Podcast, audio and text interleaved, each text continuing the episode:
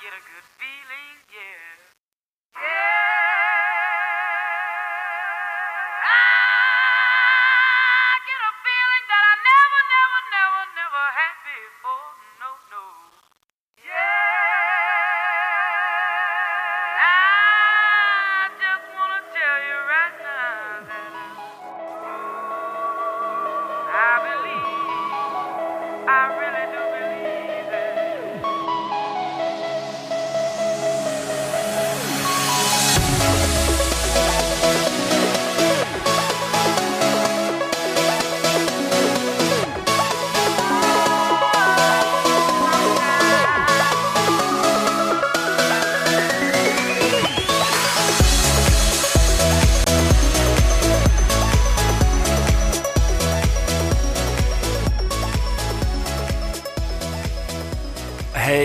willkommen zur zweiten Runde mit den Zweifach-Nerds. Hier sind Johannes und Paul. Hallo Paul. Hallo, liebe Zuhörer. Äh, ja, schön, dass ihr wieder offensichtlich dabei seid. Äh, wir haben einen großen, ähm, für uns zumindest einen großen Erfolg gehabt die, äh, im letzten Podcast. Ähm, wir waren sehr begeistert, wie viele Klicks und wie viele Downloads wir schon gekriegt haben, obwohl wir nur einmal ähm, überhaupt das ausprobiert haben. Gedacht haben, mal gucken, was passiert. Und es ist ganz schön viel passiert, oder? Ja, wir hatten 400 Views doch insgesamt, also mit allem Views? zusammengezählt. Das fand ich schon, das Ja. fand ich schon beachtlich. Also dafür, wenn ich überlege, ich hatte mit meinem, mit meiner allerersten Folge meines Podcasts, glaube so 50 oder Echt? sowas. Ja, und, und fand das schon viel. Also das waren auf jeden Fall auch dann schon Leute dabei, die ich nicht kannte oder die mich nicht direkt kannten. Und hatte das dann durchaus als ein Erfolgs, äh, als Erfolgserlebnis auch wahrgenommen. Aber 400 ist natürlich der Wahnsinn. Und das zeigt aber auch, glaube ich, ganz gut, wie wenig äh, Musikpodcasts es gibt, Johannes. Du hattest ja direkt irgendwie schon in irgendwelchen, uns in irgendwelchen Charts dann auch direkt Ja, wir waren, gefunden, ne? ich weiß auch nicht mehr wo, wir waren in irgendwelchen Charts auf Platz 13 oder so. Ich war natürlich stolz wie Bolle. Also äh, gut, jetzt haben wir uns auch genug abgefeiert gleich zu Beginn, aber ähm, das musste einmal gesagt werden. Also vielen Dank fürs, äh, fürs Zuhören. Äh, jetzt ist ein weiterer Pod Podcast äh, geplant und zwar, diesmal ist ein ganz anderes Thema als letztes Mal und zwar ist das Thema Avicii. Ähm, Avicii hat uns beide jetzt die letzten Wochen ziemlich intensiv beschäftigt, glaube ich, Paul, dich auch, oder? Ja. Äh, obwohl du am Anfang äh, von dem Vorschlag, Avicii zu machen, nicht sofort begeistert warst, ne? Nee, tatsächlich gar nicht. Ich habe meine große Frage war immer die ganze Zeit, trägt denn ein einzelner Künstler, wie jetzt Avicii, der noch eher nicht eher aus dem Mainstream-Pop kommt, über einen ganzen Podcast? Wir hatten erstmal überlegt, ob wir das so machen, dass wir, ähm, dass wir uns sowohl mit Avicii als auch mit Techno beschäftigen, weil bei Techno bin ich dann halt eher dann noch drin oder am ehesten drin, haben aber auch dann gemerkt, dass eigentlich beide Themen zu groß sind, als dass man sie in einem Podcast unterbringen kann und haben uns, also eigentlich vor allem halt nur durch dich, also weil du mir das halt immer wieder nahegelegt hast, von wegen, nee, hör dir jetzt mal doch Avicii an, bin ich dann doch dahin gekommen, dass das eine gute Idee ist, sich mit dem Mann auseinanderzusetzen und ich bin nicht enttäuscht worden, überhaupt nicht, ganz im Gegenteil. Ähm, ja, das ist auch super. Ich habe nämlich auch eigentlich äh, erstmal nichts mit Avicii zu tun gehabt und ich habe auch diesen ganzen Hype äh, ab 2011 und 2012 n- praktisch nicht mitgekriegt. Also Levels habe ich erst Jahre später gehört, was natürlich irgendwie ein Witz ist, ne? Weil für jemanden, der Musik macht, irgendwie sollte man das eigentlich denken, dass so eine, sowas durchdringt. Aber ich, es ist irgendwie an mir vorbeigegangen, obwohl das Millionen und Milliarden von Klicks hat im Internet und ähm, richtig krass viel gehört wurde. Ich glaube, Avicii ist deswegen so ein cooles Thema, Paul, weil wir ähm, einfach ähm, mit einem mit jemandem zu tun haben, der so viel gleichzeitig vereint, ne? Und so viele verschiedene Schichten hat. Ähm, es ist irgendwie einerseits ist er Produzent, aber er ist gleichzeitig natürlich überhaupt gar kein klassischer Produzent im, äh, in dem Sinne, dass er irgendwelche Künstler ähm, formen will, sondern er macht selber die Musik, er schreibt die Songs selber, er produziert die Songs selber und hat gleichzeitig ein ein großes Team um sich herum, hat immer drei, vier andere Produzenten und hat gleichzeitig auch natürlich Sängerinnen und Sänger, mit denen er arbeitet. Und äh, das ist natürlich mega spannend, äh, ähm, jemanden zu, äh, sich mit jemandem zu beschäftigen, der einerseits alles alleine macht oder oder auf den alles zurückgeführt wird, weil er die klarste Vorstellung hat von dem, was er will. Und auf dem Album steht am Ende auch die Marke Avicii. Aber es ist immer ein Teamwork. Ich finde dieses dieses Spannungsfeld äh, total interessant auf jeden Fall. Ja, es gibt ja auch diese doch auch inzwischen auch sehr berühmte Avicii-Dokumentation über seinen Alltag auf Tournee in der Zeitraum von 2008 bis 2016, glaube ich, spielt er etwa Ja. diese, diese Dokumentation und zeigt dann doch einen ziemlich intimen Einblick in sein Leben. Also man sieht einen, ähm, einen jungen schwedischen Künstler, Künstler, Musiker, der eigentlich überhaupt keine Lust mehr hat auf, den, auf das Ganze drumherum, der zwar in seiner Musik aufgeht, aber in dieser Form des Businesses, auch in dieser Form der, der Live-Show eigentlich nicht mehr glücklich wird und das auch ganz offen kommuniziert, aber sein Management ihn nicht so richtig gehen lassen möchte, weil die dann doch zu viel Geld immer mit ihm verdienen, so unterm Strich. Und ich war tatsächlich danach vor allem auch sehr bewegt, weil wir wissen ja auch leider, wie die Geschichte weitergeht mit Avicii. Ja. Und zwar Tim, Tim Bergling, um mal seinen bürgerlichen Namen zu erwähnen. Genau, und der ist, äh, hat sich selber das Leben genommen und das ist natürlich eine sehr tragische Nachricht gewesen, die uns erreicht hat, äh, irgendwann 2018. Ähm, ich hatte bis dato auch eigentlich nicht, äh, nicht Musik von Avicii ähm, bewusst gehört oder mu mutwillig gehört, sondern eher, wenn dann im Vorbeigehen.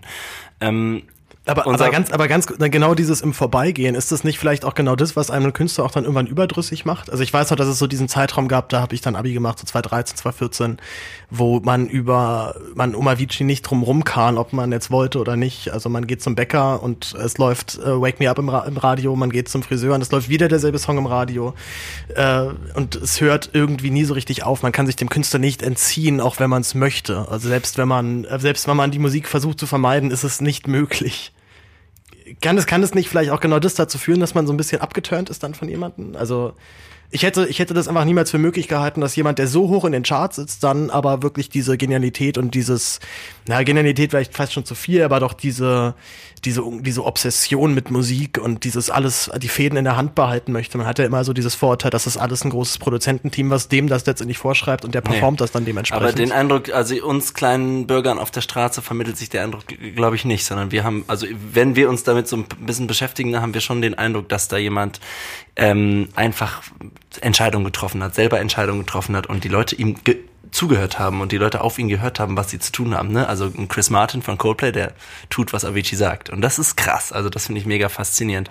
Ähm, ich will vielleicht noch kurz sagen, dass ne, dieser Podcast nicht den Anspruch hat, Avicii in Gänze zu erklären oder ge- generell Musik zu erklären, sodass alle sie am Ende verstehen, sondern wir reden über die Sachen, auf die, äh, auf die wir Bock haben, die uns selber faszinieren und im Idealfall können wir diese Faszination so mitteilen, dass sie auf euch, ähm, liebe Hörer und Hörerinnen, äh, überspringt. Ähm, ob das klappt oder wie, inwieweit das klappt, das ist natürlich immer ein Experiment. Aber es gibt immer Aspekte, die man genau beleuchten kann. Und wir haben natürlich überhaupt keinen Vollständigkeitsanspruch, aber reden einfach über das, äh, worauf wir Bock haben. Natürlich gibt's äh, Originalbeispiele, sonst können wir das Ganze vergessen. Wir haben ja außerdem Keyboard und werden ein paar Sachen anspielen und ein paar Sachen auseinandernehmen. Das sind ähm, immer kleine kleine Aspekte, ne, die die wir die wir da anschauen, aber uns fasziniert eben dieses Thema Avicii auf ganz verschiedenen Ebenen. Äh, wir werden auch noch später über die Texte reden und wir werden äh, eben über bestimmte harmonische Phänomene reden und über die große Kunst von Avicii, Melodien zu komponieren, ähm, die, die mit ganz einfachen Mitteln ein, eine riesengroße Masse an Menschen erreicht hat. Und wir können natürlich nicht bis zum Grund erklären, wie das wirklich geht oder wie das möglich ist, sonst hätten wir das perfekte Rezept dazu und könnten es selber machen und würden hier nicht sitzen und einen Podcast machen. Ähm, aber wir können, wir können doch mal reinschauen äh, in die Machart wenigstens.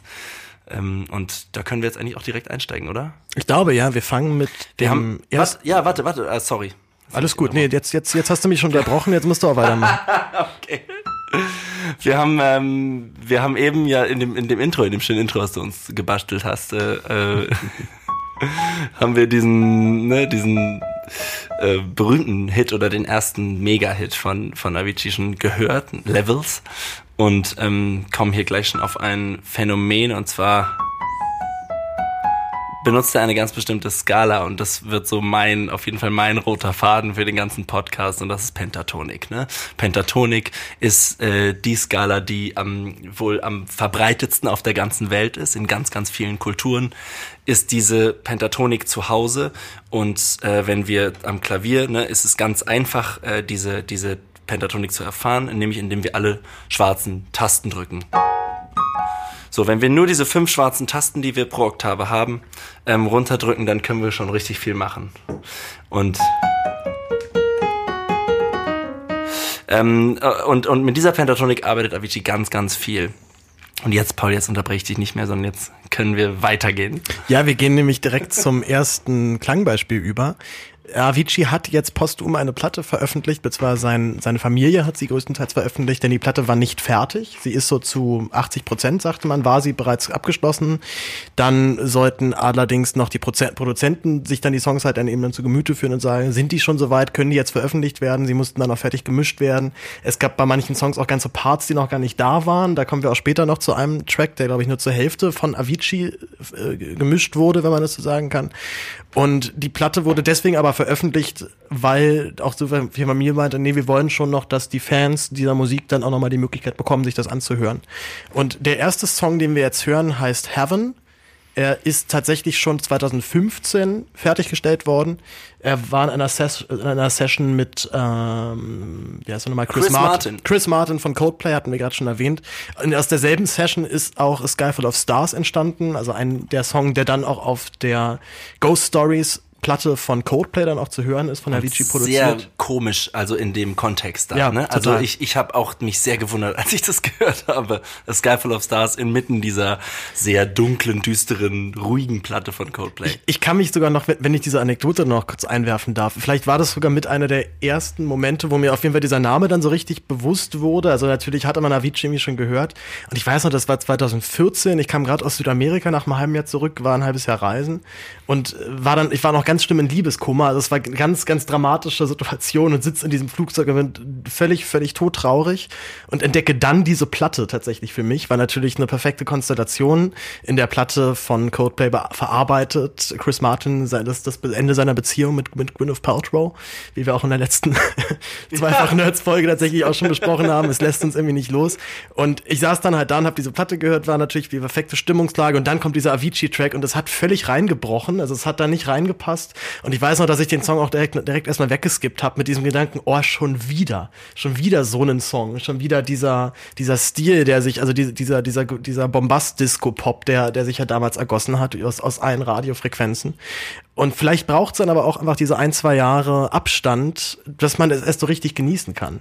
Ja, und dass man, dass man auch versteht, okay, es ist jetzt nicht mehr Coldplay als Band, sondern es ist, äh, es ist ein, äh, ein, ein, ein Song in Kollaboration mit einem extra äh, Typ, einem extra Produzenten, nämlich Avicii. Ne? Paul, wir müssen diesen Coldplay-Podcast irgendwann machen. Ähm, Ja, das, steht, machen steht wir. aus. Das machen wir. So, jetzt kommt das Beispiel. Erstmal kommt Heaven. Viel Spaß.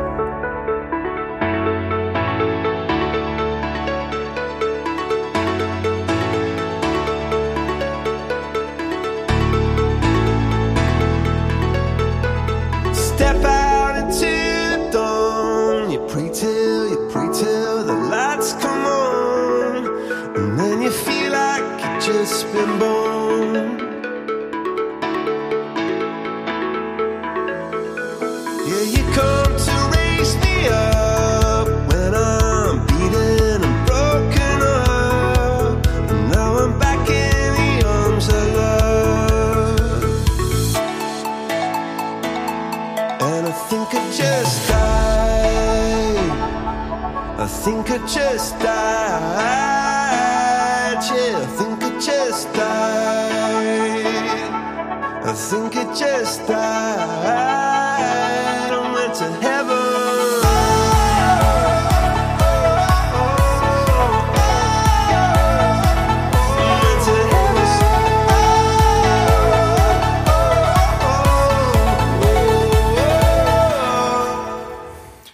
Ja, und das ist natürlich gleich schon äh, harter Stoff, ne? Ähm, weil die Texte, und das ist jetzt das, äh, das äh, Wichtige für dieses letzte Album, die Texte von Tim, dem aktuellen Album von Avicii, was Posthum erschienen ist, ähm, sind alle irgendwie in Beziehung zu bringen mit dieser schweren Depression, die Avicii hatte. Ähm, und auch hier, ne, in direktem, äh, äh, in, in direktem ah, Anklang, auch wenn der Song von 2014 ist, I Think I Just Died, ist natürlich morbide irgendwie direkt, also ein Jahr nach dem Tod sowas auf Platte zu veröffentlichen. Dann, dann auch noch als Single ausgekoppelt. Ne? Das ist krass. Also da läuft's, also da läuft's mir kalt den Rücken runter. Und das geht mir bei ganz vielen Lyrics so, die auf diesem Album äh, vertreten Da, sind. da finde ich fast Heaven noch der harmloseste, weil da konnte ich mich immer noch so rausreden mit, ach Gott, der Song ist so alt, der ist ähm, noch gar nicht in dem Kontext des, des, dieser dieser schweren Depression entstanden, vor, hoffentlich, vermute ich. Ja, und wer weiß, ne? Wer weiß, ob das 2014 schon seinen Anfang genommen hat. Wir haben, wir haben es ja auch mit einem großen Rätsel zu tun, ähm, wie das sozusagen auch passieren konnte. Ganz, ganz viele, die mit ihm anscheinend zusammengearbeitet haben, sagen ja auch, dass es völlig aus heiterem Himmel für sie kam. Naja, ähm, wie dem auch sei, also I Think I Just Died, äh, gesungen von Chris Martin. Man hat sofort diesen, diese Coldplay-Assoziation durch diese super krass charakteristische Stimme von Chris Martin. Und ähm, ich würde jetzt kurz auf diese Pentatonik hier eingehen. Und zwar haben wir ähm, dieses Motiv, ein, ein dreitöniges Motiv, ähm, entnommen aus der pentatonischen Skala. Vielleicht nochmal ganz kurz ähm, als, als Beispiel, wie wirksam diese Skala ist. Es gibt ein richtig witziges YouTube-Video von Bobby McFerrin, dem, dem Songwriter von Don't Worry Be Happy. Das ist ja jemand, der auf Tour ist und ganz viel mit seiner Stimme macht und mit dem Publikum auch ganz viel interagiert. Und der hat ähm, der hat ein Video äh, äh, auf YouTube und das können wir auch gerne verlinken, wo er ähm, auf der Bühne hin und her springt und dem Publikum eine, eine Tonleiter beibringt und eine Melodie beibringt und die ist pentatonisch. Und ähm, er, also diese Übung funktioniert nonverbal. Er erklärt nichts und äh, er sagt danach äh, in dieser Show, wo er das vorführt, dass diese Methode fast in jedem Land, wo er auftritt, funktioniert. Ne? Und er bereist ja die Welt. Ähm, das heißt, wir haben diese pentatonische Skala in uns drin. Ähm, und diese Pentatonik, ähm, die befindet sich auch in jedem ähm, ähm, äh, Kinderlied wieder, ne? Ob das jetzt äh, Backe, Backe, Kuchen oder Laterne, Laterne, Sonne, Mond und Stern. Äh, das ist in jeder, in jeder, äh, äh, in jeder möglichen ähm, Volksmusikform kommt dieses irgendwie vor. Wir haben es in ganz verschiedenen äh, Kontexten. Ähm, und Avicii, äh, äh, Aviciis Massentauglichkeit baut unter anderem, oder das ist zumindest meine Theorie, baut auf dieser Pentatonik eben auf. Also wir haben hier diese fünf Töne, eine Skala aus fünf Tönen, das ist eine große Sekunde, kleine Terz, noch eine große Sekunde, noch eine große Sekunde und dann kommt wieder die kleine Terz dann sind wir wieder angekommen. Also eine sehr einfache äh, Art, äh, ähm, eben Musik und Melodien zu bauen. Also wer, wer denkt, er kann nicht komponieren oder hat es noch nie äh, äh, in Erwägung gezogen, äh, der solle sich einfach mal ans Klavier setzen und nur die schwarzen Tasten benutzen und die mal drücken und es wird gut klingen. Egal was man macht, es klingt immer gut. Äh, und man kann natürlich äh, auch weiße Tasten benutzen, da wird es ein bisschen komplizierter. Aber mit den schwarzen kommt man schon Das ist dann, das ist dann Jazz. genau. Schwarze und weiße Tasten benutzt. Und dann kommt Chris Martin eben dann, wenn er sein, ähm, ist wie, also es ist mir jetzt zu hoch zu singen, ne? aber dieses ah, ah, ah, das hättest du jetzt eigentlich singen müssen, Paulo, als, Ja, als es ist- gestandener es, Tenor. Wir haben, wir müssen es auch kurz sagen, wir haben ungefähr 36 Grad draußen Ja. und vermutlich auch drinnen. Das heißt, wir sitzen, ich weiß nicht, wie es dir geht, aber also ich schwitze mir schon gut einen ab auf jeden Fall. Auf jeden Fall, es ist äh, ja und ich habe Und jetzt, und jetzt ein Ass rauszuhauen, ist mir ein bisschen zu hart, glaube ich. Nee. Ich habe eben auch, es ist sogar ein A, Paul, es wäre sogar noch A, höher. es ist ein A. Ähm, ich habe eben auch eine Karaffe mit Eiswürfeln hier geholt, aber die Eiswürfel sind schon nach fünf Minuten geschmolzen. Es ist wirklich sehr, sehr heiß. Also, ähm, das als erstes Beispiel und das ist so eine Art Grundrezept. Ne? Natürlich haben wir nicht das Rezept, wie man einen Welthit schreibt, aber wir wissen, ähm, es ist sehr oft äh, diese Pentatonik hier vorhanden. Äh, das können wir auch gleich auf das nächste Beispiel beziehen. Und das ist das nächste aus dem aktuellen Album. Und zwar ist das SOS und das ist gesungen von ähm, Aloe Black. Ne? Und, das der, und das ist der Sänger von äh, Wake Me Up, dem riesengroßen Hit von Avicii auch von 2013. Ne? Ähm, und wir hören jetzt mal in SOS rein. Auch hier textlich wieder ein Hilferuf, ähm, der leider, der leider zu spät erhört wurde.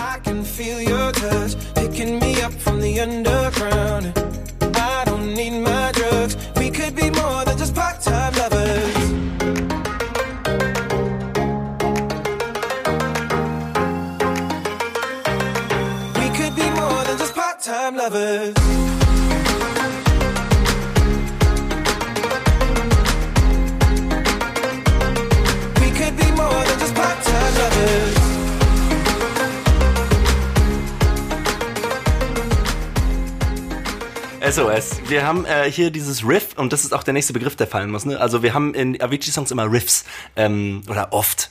Äh, wir haben eine Strophe, wir haben meistens so eine Art Pre-Chorus, der den Refrain vorbereitet und dann kein Refrain, sondern eine Melodie, äh, äh, die entweder von einem Synthesizer oder von einem Instrument gespielt wird. Meistens ist es irgendeine Art von Es ist elektronischer Sound, immer ein ne? Synthesizer. Ähm, und hier haben wir eben äh, auch wieder ein, äh, äh, eine Melodie, die aus folgendem Tonmaterial besteht. Ne? Ähm, äh, und äh, uns fallen gleich tausend Melodien ein, ne? die Auenland-Melodie aus mhm. Herr der Ringe und was nicht alles äh, aus Pentatonik irgendwie gebaut ist. Und ein kleines Mittel noch hier dabei ist diese Verzierung. Äh, Avicii war offensichtlich auch ein äh, Verzierungsfetischist. Also er mag diese dass, ne, dass es diese Verzierung gibt, diese kleinen, diese kleinen ähm, Praller, diese kleinen Vorschläge, würde man das, glaube ich, in der Klassik nennen. Ne? Ähm, die Sänger machen das auch die ganze Zeit. Er hat also den Sängern auch penibelst anscheinend beigebracht, wo er welche Verzierung haben will. Es gibt dieses Video, was wir auch, äh, was du auch kennst, ne, ähm, von ähm, Without You, glaube ich, ne? Wo er auch dem Gitarristen genau sagt, okay, spiel mal hier das und das, ne? Und, und, und sein Gesicht ist total nah an der Gitarre dran. Er hockt dem Typen quasi auf dem Schoß, ne? Neben der Gitarre. Also diese Verzierungen sind ein wichtiges Mittel, was uns auch immer wieder begegnet, wenn wir uns diese Refrainmelodien an, anschauen oder anhören, besser gesagt. Fällt dir noch was auf zu dem Beispiel oder, oder willst du was zum Text noch vielleicht sagen von SOS? Oder? Ich bin, ich tatsächlich finde ich, obwohl wo es ja glaube ich auch die, die zweite Hits, nee, nee, nee, die erste Single-Auskopplung vom neuen, vom neuen Album war, finde ich es tatsächlich mit eins der schwächsten Songs. Oder zumindest halt der, der Song, den ich jetzt am Radio freundlichsten finde und wo man am, also wo ich, wo ich den Text auch nicht so ganz abkaufe tatsächlich, wo ich immer das Gefühl habe, der ist nicht original von, von Avicii. Äh, und im Refrain ist ja dann auch weniger die Betonung auf, ähm, auf Helf mir, sondern halt we, we could be more than just part-time lovers. Also das wirkt halt dann eher wie ein, eher wie ein Liebeslied eigentlich, als halt ein Hilfeschrei. Und ich, ich bi- bin so ein bisschen, hab so ein bisschen den Eindruck, auch was ich bin gestern durch, durch Saturn gelaufen und überall lief dann wieder dieser Track oder so, so das Gefühl, als wäre Avicii niemals tot gewesen. Er ist immer noch da und halt immer noch die Hitsinge, die er halt rausschmeißt, ist dann direkt Platz eins Und ich glaube, SOS war auch direkt irgendwie Platz eins der, der Dance-Charts in den USA. Also Ich auf jeden Fall auch schon gut. wieder, auch schon wieder echt ein Erfolg dann. Na klar, freut man sich auch, zumal, also alle Erlöse dieses Albums gehen an die Tim Berkling Foundation, die seine Familie gegründet hat, um halt depressiven Menschen zu helfen oder das halt generell einfach zum Thema zu machen. Also natürlich eine gute Aktion, dass man sich nicht irgendwie den Schuh anziehen muss, jetzt noch mit dem Tod dieses Künstlers Geld verdienen zu wollen. Also das, da haben sie sich perfekt natürlich drum umge, ähm, das, das genau diese Problematik umgangen. Aber ich fand SOS einfach nicht so toll. Da gab's, da gibt's sehr viel- sehr viel stärkere generell auf dieser Platte, finde ich. Ja. ja. Um, Du Das möchtest trotzdem, ja, ich möchte jetzt eigentlich zu diesem Song gehen, wo du eigentlich sagst, der ist zu, der ist zu überflüssig. Dann, Ähm, dann, dann nehmen wir ihn rein. ach, du okay, möchtest, wir nehmen ihn rein, okay. du, also wir dafür müssen wir was anderes aber rausnehmen, Johannes. Ne? Oh, wow, wow, wow, wow, shit, okay. Hi, hi, hi. Also, ähm, einmal Station machen bei Wake Me Up. Weißt du, für mich ist der Song noch nicht so abgenutzt, weil ich ihn einfach damals nicht mitbekommen habe. Ne? Du bist völlig, äh, du bist schon völlig Ja, das, geschädigt. es wundert mich tatsächlich, dass man diesen Song nicht mitbekommen haben konnte. Weil, also ich erinnere mich noch wirklich an diese Zeit, dass es keine Möglichkeit gab, diesem Song aus dem Weg zu gehen. ich Also, weiß, es macht mich auch zum völligen Hinterwäldler. Keine Ahnung. ach du, mein, äh, mein, mein mein Vater, der ja auch Musiker ist, hat auch noch nie, noch nie was von Avicii gehört, als ich ihn letztens gefragt habe. Also Ja, okay. tröste dich. Okay. Aber na gut, wir hören jetzt einmal kurz in den Mega-Hit rein. Genau, und zwar ähm, äh, wegen einem, einem Prin- Prinzip, was da auch äh, vorherrscht, und zwar, wenn die Stimme zum ersten Mal kommt, ähm, dann wird alles andere abgedunkelt bei Avicii. Und es gibt auch dieses Zitat von einem Produzenten, mit dem er ganz äh, eng zusammengearbeitet hat, der heißt Karl Falk. Und der hat gesagt, ähm, ähm, Avicii was obsessed with voice. Also er war besessen mit der Stimme oder besessen von Stimme im Allgemeinen. Ähm, das heißt, wenn wir zum ersten Mal einen, äh, äh, die Gesangsstimme hören in einem Song, wird oft alles andere weggefiltert. Wir haben diese Gitarre, dieses Gitarrenriff, dieses Country-Gitarrenriff von Wake Me Up und das wird dann aber so fast wie verschluckt, wenn der Gesang einsetzt. Das kann man jetzt gleich mal hören bei dem ersten Beispiel.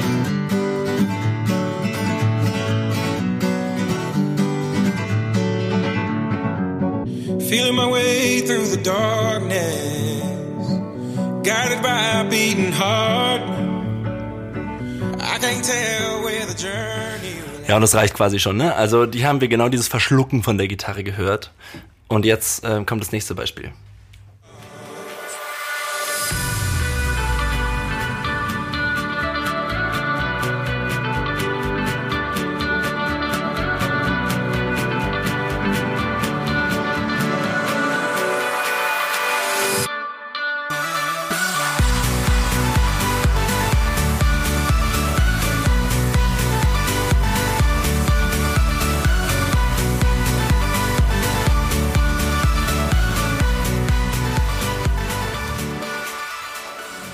Übrigens, hier äh, ist es erst von der Gitarre gespielt, ne? Dieses Riff. Ja, ja, na, es ist halt dann aber immer so verfremdet, dass man es dann doch eher als einen Synthesizer-Sound wahrnimmt. Ich glaube, das. Genau, es das kommt, Riff- dann, es kommt dann auch dieser krasse Leadsound noch da oben drauf, ne? Also auch, auch das Riff von Without You ist auch von der Gitarre gespielt, aber da liegt immer noch ordentlich dann was drauf, glaube ich, ne? Dieses.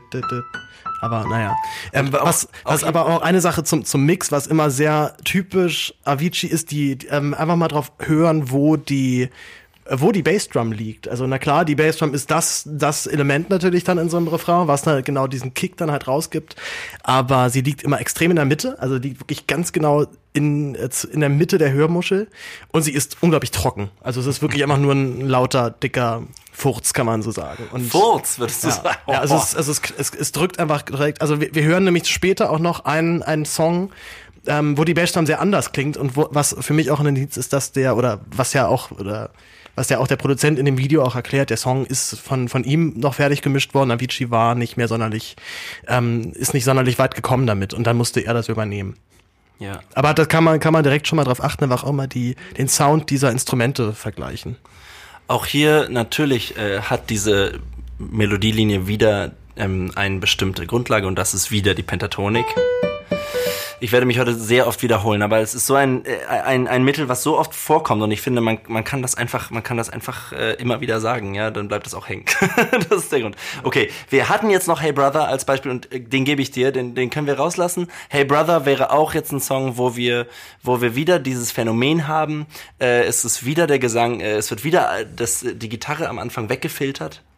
Und dann äh, kommt wieder ein pentatonischer Lead-Sound. Und ich will nicht sagen, jeder Avicii, jeder Avicii-Song ist gleich, aber es fällt doch auf, dass die Mittel oft ähnliche sind. Er hat oft eine Akustikgitarre drin, ne? Und das mischt er dann mit synthetischen Klängen, dann filtert er viel und dann kommt irgendwann dieser Banger mit der von dir beschriebenen Bass. Es liegt aber auch daran, dass Avicii die Songs ja auch selber vorwiegend auf Gitarre geschrieben hat. Also ja, die meisten Sachen sind tatsächlich von ihm. Die Grundidee ist dann von ihm. Er hat ja dieses Team immer um sich rum, du ja auch erzählt, das, was ihm bestimmt auch noch mal geraten hat, aber wir wird es nicht nochmal umstellen. Und hier die eine Zeile können wir die nicht ändern. Aber das hat mich eben wirklich am meisten überrascht an dieser, dieser Produktionsform, dass es alles weitestgehend von ihm ist, natürlich immer mit sehr vielen Co-Produzenten und Ja, Co-Schreibern, die dann noch ihren, ihren Teil dazu beigetragen haben, aber er hat die Fäden gerne in der Hand behalten. Und den ne? Text auch, ne? Also Ja. beim Text hat er eben auch immer mitgeschrieben, sonst wäre das ja mit den Texten auch nicht so spannend. Aber er ist, er ist da auch beteiligt gewesen. Und weißt du, da frage ich mich, Paul, ähm, das ist, äh, ist ja so, dass in Interviews ganz oft gesagt wird von Leuten, er wusste immer genau, was er wollte. Und das sei so faszinierend gewesen, weil er hat eben die Bestätigung dafür gekriegt mit diesen Millionen Mhm. von Klicks, ne? Oder mit den, mit dem riesen Publikum. Aber was ich mich frage, an welcher Stelle hat er dann wohl gesagt, okay, jetzt mach du mal. Jetzt mach du mal einen Vorschlag, ne? Und das muss echt eine spannende Dynamik sein, weil die Fäden laufen bei ihm zusammen, aber er muss auch irgendwie anderen Leuten die Möglichkeit gegeben haben, sich da zu verwirklichen. Na, er hatte wohl den großen Vorteil, dass er immer sehr nett war. Also die Leute mochten ihn. Er war einfach Freund. Naja, also ja, das, aber das ist ein wichtiges Voll, Kriterium. Also klar. wie viele Menschen sind total genial, vielleicht auch noch genialer als jetzt ein Avicii, aber völlig unausstehliche Menschen, mit denen keiner gerne zusammenarbeitet und wo jeder halt froh ist, wenn der Studiotag vorbei ist, weil ähm, die Menschen auch dann irgendwann einfach wissen, ich bin hier so wichtig für den ganzen Ablauf und ich habe so eine Reputation, ich muss mir jetzt hier nichts von ihm erzählen lassen. Und äh, das wollte, das war er aber eben nicht. Er wollte eine nette Atmosphäre beim, beim, beim im Studio haben. Er wollte sich mit den Leuten gut verstehen. Er wollte, dass es schön ist. Er wollte, dass da jeder Spaß hat. Er war natürlich dann auch umso pedantischer, wenn er das genauso haben wollte. Und ich schätze mal, wenn ihm Leute was vorgeschlagen haben, was er scheiße fand, hat er das auch so gesagt. Aber ich glaube, damit kommt man auch dann halt besser, damit kommt man auch dann gut klar, weil man halt weiß, ey, es geht ja halt um den Song, hat ja nichts mit mir zu tun. Du hattest dich gerade gemeldet, weil du was sagen wolltest. Und jetzt ist es dir entfallen. Aber hey Brother, meintest du, sollten wir jetzt, äh, wollten wir doch skippen und ich habe dir direkt den, äh, ich habe dir den Punkt wiedergegeben. Sehr gut. Ja, äh, Schießen und Sie zwar los. wollte ich, ich wollte nur kurz sagen, dass ich glaube, das auch ein Punkt ist, äh, der mich sehr fasziniert oder der mich auch dazu anregt, diese Musik zu hören und, und mich damit zu beschäftigen, dass da einfach so eine Grundsympathie irgendwie da ist. Also da, dahinter steht ein Typ, der ähm, sympathisch ist, der irgendwie sehr ähm, zurückhaltend ist und eben nicht einer, der auf Protz steht und auf äh, irgendwie seine eigene Selbstdarstellung, ne? Das hat mich immer, äh, äh, seit ich eben das irgendwie mehr gehört habe, auf jeden Fall immer gereizt an Avicii. Ist ja aber auch letztendlich halt das, was in dieser Dokumentation dann vor allem rüberkommt. Ne? Da muss man, würde ich aber auch immer sagen, ein bisschen aufpassen, dass man das dann nicht, dass man sich nicht dann zu sehr von dieser Illusion eines Films dann auch Klar. einfangen lässt, ne? Dieser auch äh, mit einer gewissen, ähm, mit einem gewissen Ansatz ja auch dann gemacht worden sind. Natürlich. wir lassen uns auch beeinflussen davon. Wir wissen letztendlich nicht, vielleicht war er auch voll der Arsch, aber Ja, wer war wahrscheinlich, ja. Wahrscheinlich war das ein nicht. richtiger zy- zynischer Arsch. Und Och, nö, Vielleicht, nö, vielleicht nö, lebt nö. er auch noch. Das wäre natürlich das jetzt, Das- das wäre natürlich jetzt das Spannende. ja. Jetzt drehen wir völlig am Rad hier. Es, ja, es, es ist ja auch, es ist ja auch warm, meine Güte. 36 Grad und es wird noch heißer. Okay, jetzt kommt You Make Me und das hat ein spannendes Klavierintro.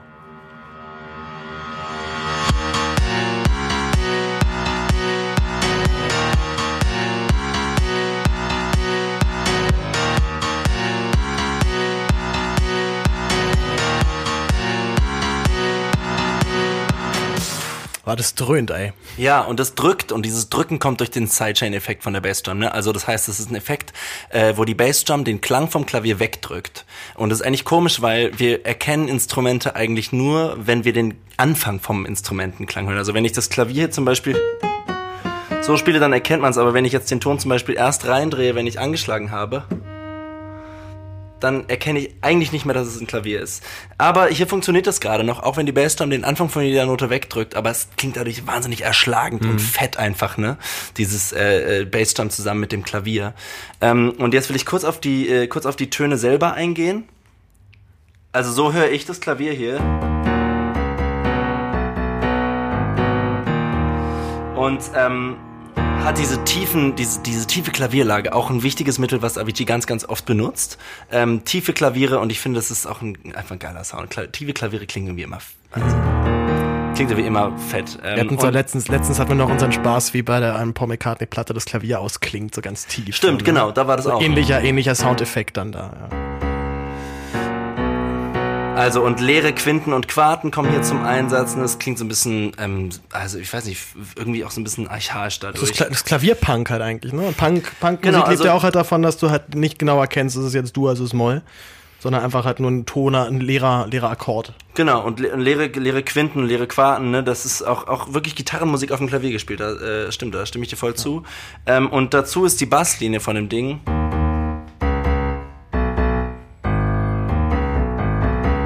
Hier haben wir wieder. Wieder Pentatonik. Genau. Ne, übrigens die Game of Thrones Melodie. Stimmt, ja.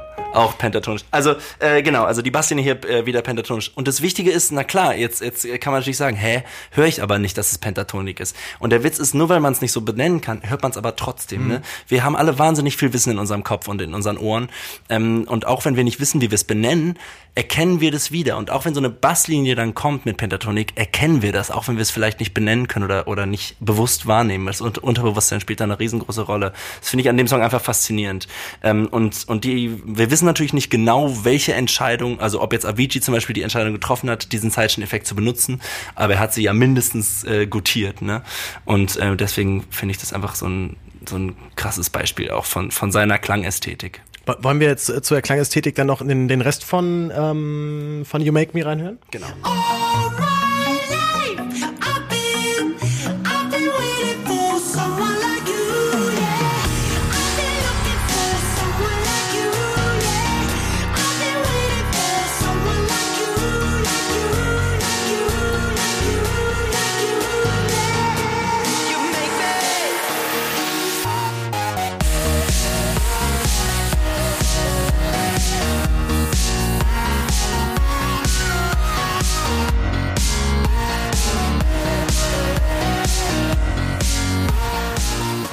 Dieser Sound der Stimme ist schon sehr interessant und sehr eigen auf jeden Fall, ne? Total. Und anscheinend hat er ja auch, äh, er hat zwar mit berühmten Leuten zusammengearbeitet, aber er hat auch immer gesagt, ähm, die Stimme ist wichtiger, als dass das jetzt irgendein großer Name ist, der dahinter steht. Ne?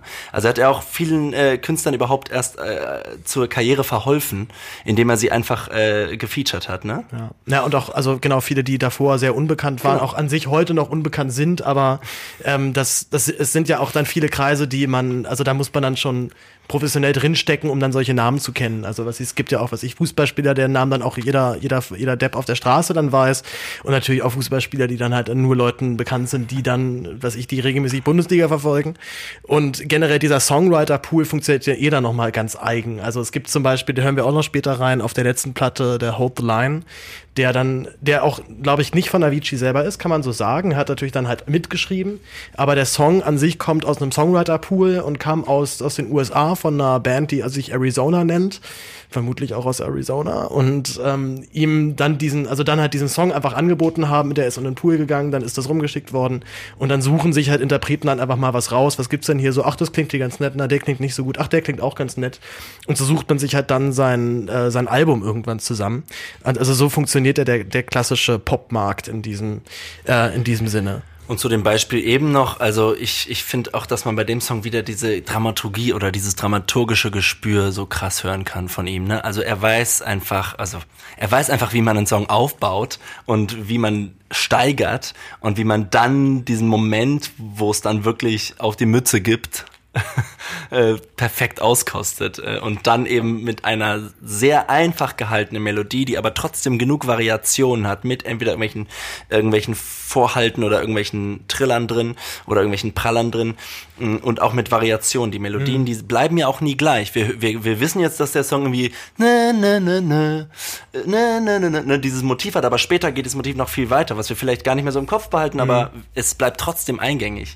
Ja, und ich sag mal so, wir beide hören, oder also ich, oder ich habe es dann gemerkt, als ich mich ans Klavier gesetzt habe und versucht habe, Avicii-Songs dann aus dem, aus dem Gedächtnis zu spielen, habe ich dann gemerkt, okay, ich muss doch jetzt noch mal kurz reinhören, wie ist denn jetzt der Melodieverlauf? Voll. Und man, man unterschätzt das dann und muss dann doch noch mal, äh, merkt dann doch, dann ist man jetzt auch ganz schön am Ackern, bis man es endlich mal geschneit hat, wie genau die Melodie ist.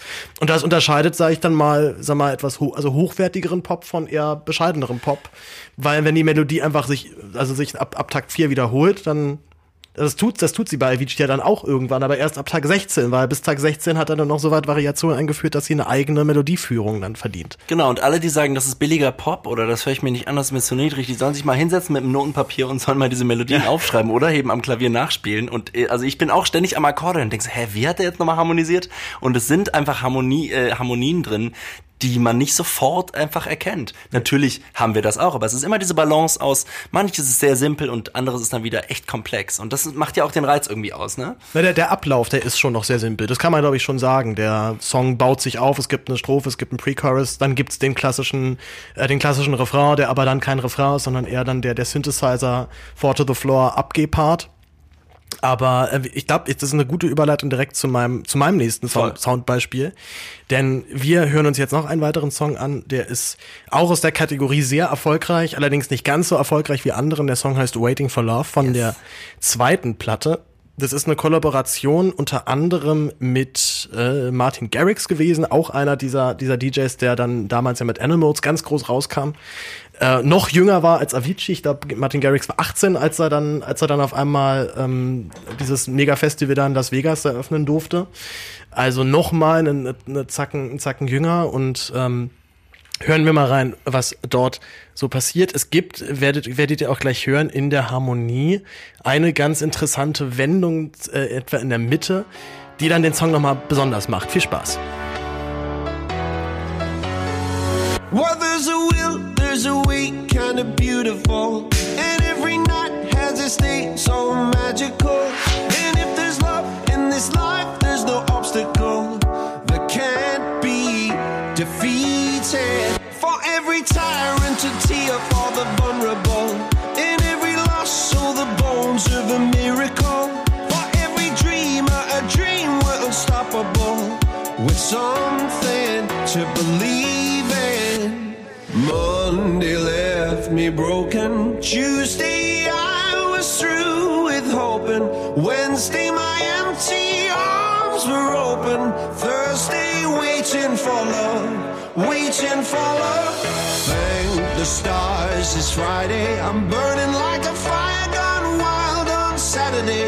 Guess I won't be coming to church on Sunday. I'll be waiting for love, waiting for love to come.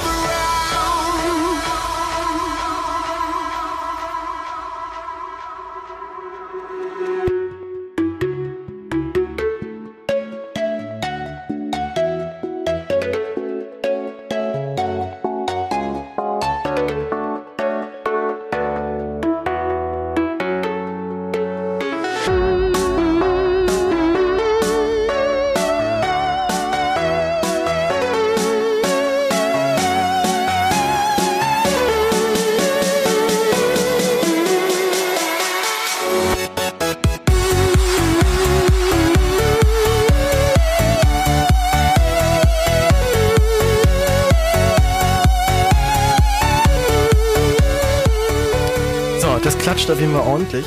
Und ähm, diese harmonische Wendung, die ich gerade angesprochen habe, die wird mir jetzt gleich Johannes nochmal genauer erklären. ähm, Ja, ich probier's. er, er, er probiert es zumindest, schon ganz vorfreudig. Ähm, es ist ja eigentlich sehr eingängig, ich glaube, wir sind in Fis-Moll. Mhm.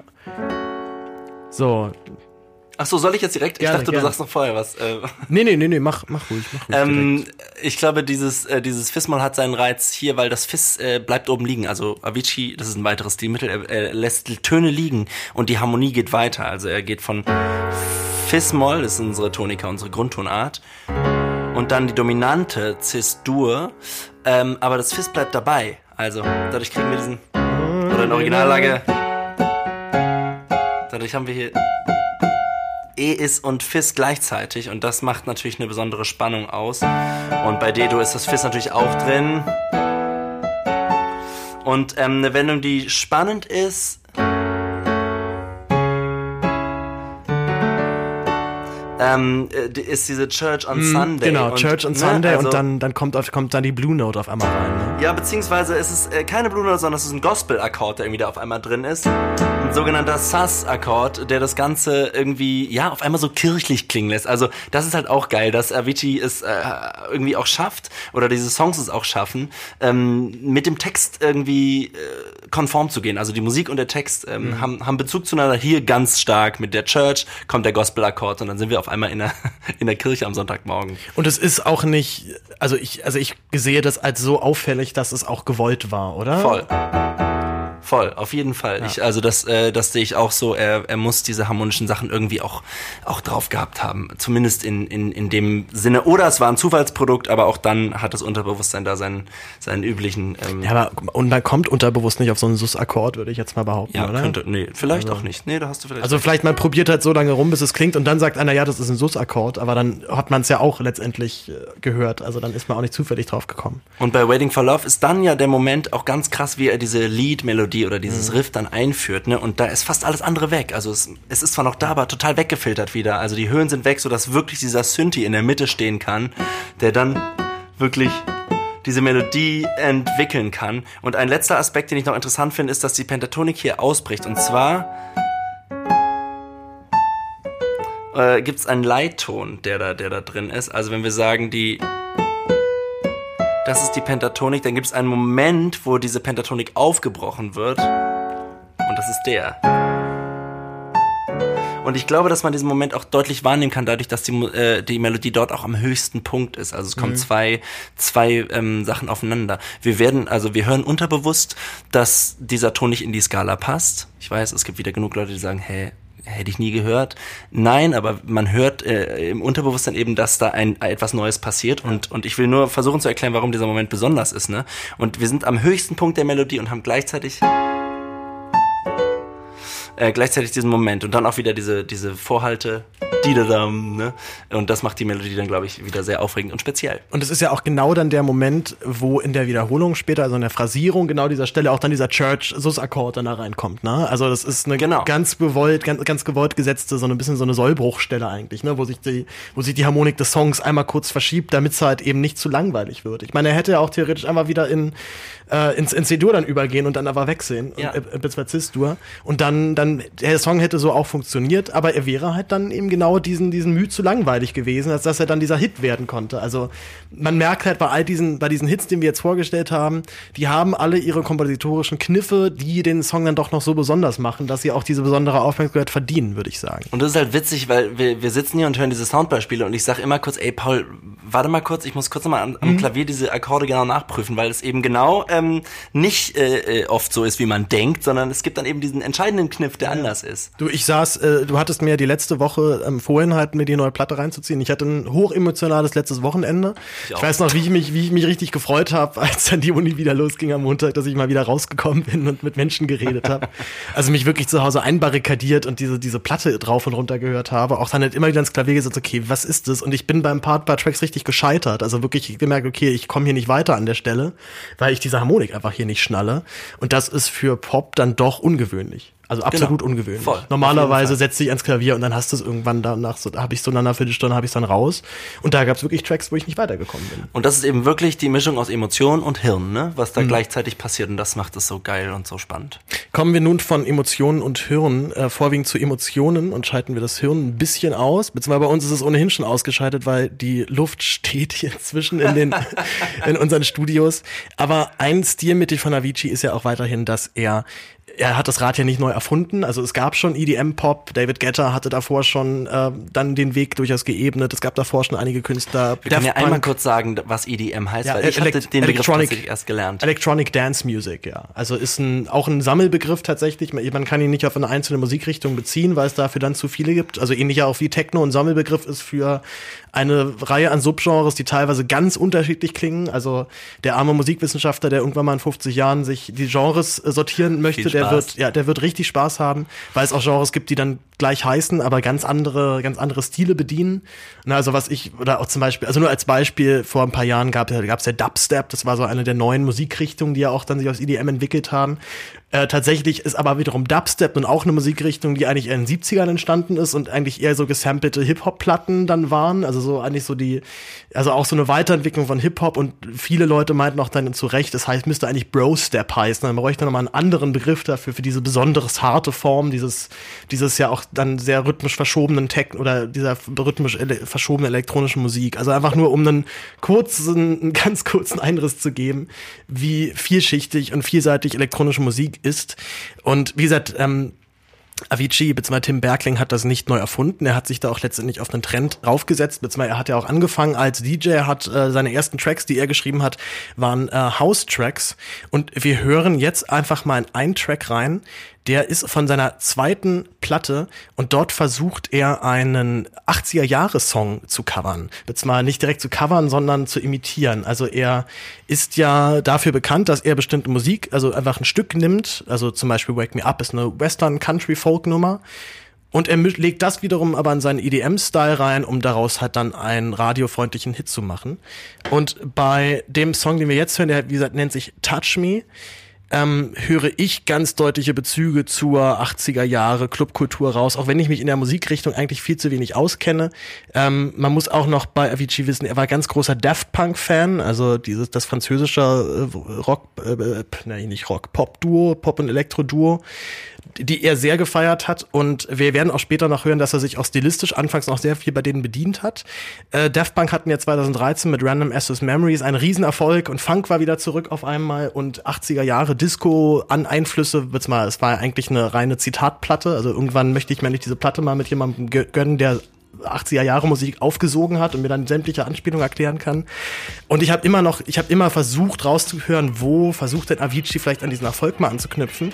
Und bei Touch Me habe ich so ein bisschen gehört. Wir hören jetzt mal in diesen Song rein, ist die erste Minute. Es ist wie gesagt 80er Jahre Disco und äh, groovt schön vor sich hin. Viel Spaß.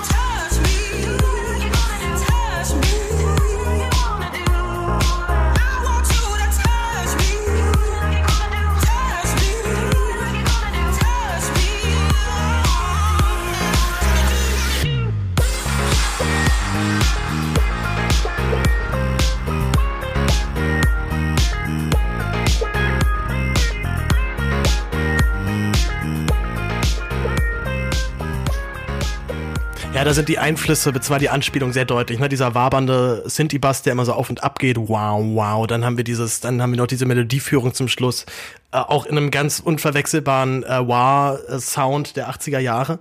Auch hier, finde ich, hört man wieder aber auch sehr gut, wie er seine Sänger auch auf, äh, böse gesagt, auf Linie gebracht hat, denn der Song ist, ist, ist so, aber auch so gut ausdrucksfähig gesungen. Und das, ähm, das auch schon über diese Gesangslinie, über diese Melodie, über die Art, wie es gesungen wird, schon so viel Energie transportiert wird, dass das äh, Arrangement da fast schon, schon nebensächlich wird, weil man einfach auch nur der, der Melodie und der Sängerin zuhören muss und direkt in, diesen, in dieser Stimmung gefangen ist. Und das ist Aviciis Kunst auch irgendwie, dass er so einen krassen Fokus auf äh, den Gesang schafft, ne? Immer wieder. Ich höre auch da irgendwie 60er Jahre in dem Gesang. Ich finde, das hat so ein Vintage-Flair, ne? Mhm. Also wie, wie, die, wie die Stimme klingt. Ja, total. Also Vintage, Vintage, Vintage ist das Ganze sowieso. Und es zeigt auch, dass er, ähm, also weil wir jetzt gleich einen Song spielen, der nicht von Avicii ist, ich glaube der erste Song, den wir bis jetzt hören, der nicht selber von Avicii kommt, äh, sondern halt, na, ähm, ich habe jetzt halt, ich, ich bin wie gesagt kein großer Kenner der 80er Jahre Disco äh, Disco Musik, habe mich jetzt durch äh, durch mehrere Donna Summer Alben äh, geklickt. Also Donna Summer ist vielleicht dann auch so der größte Name ähm, der 80er Jahre, den man dann noch kennen könnte. Äh, I Feel Love zum Beispiel war ein Riesenhit ähm, 1980. Und den Song, den wir jetzt hören, nennt the Journey to the Center of Your Heart von Donna Summer. Ich habe den Song jetzt nicht deswegen ausgewählt, weil er so unglaublich nah an Touch Me dran ist von der Harmonik. Da gab hätte Songs gegeben, die sehr viel besser passen, wo teilweise, teilweise wirklich genau dieselbe Harmonie benutzt wurde. Aber der Song ist deswegen ganz witzig, weil man auf jeden Fall diesen Groove sehr schnell drin hat. Äh, und der Song ist deswegen sehr lustig, weil der Synthesizer, der hier gespielt wird, fast so klingt, als hätte er von Avicii selber so geschrieben äh, worden sein können. Insbesondere was äh, Fragen der Melodieführung angeht. Achtet einfach mal drauf und achtet vor allem eben auch auf diesen typischen 80er Jahre Groove, der da drin ist und der dementsprechend natürlich auch bei Touch Me versucht wurde zu imitieren. Viel Spaß.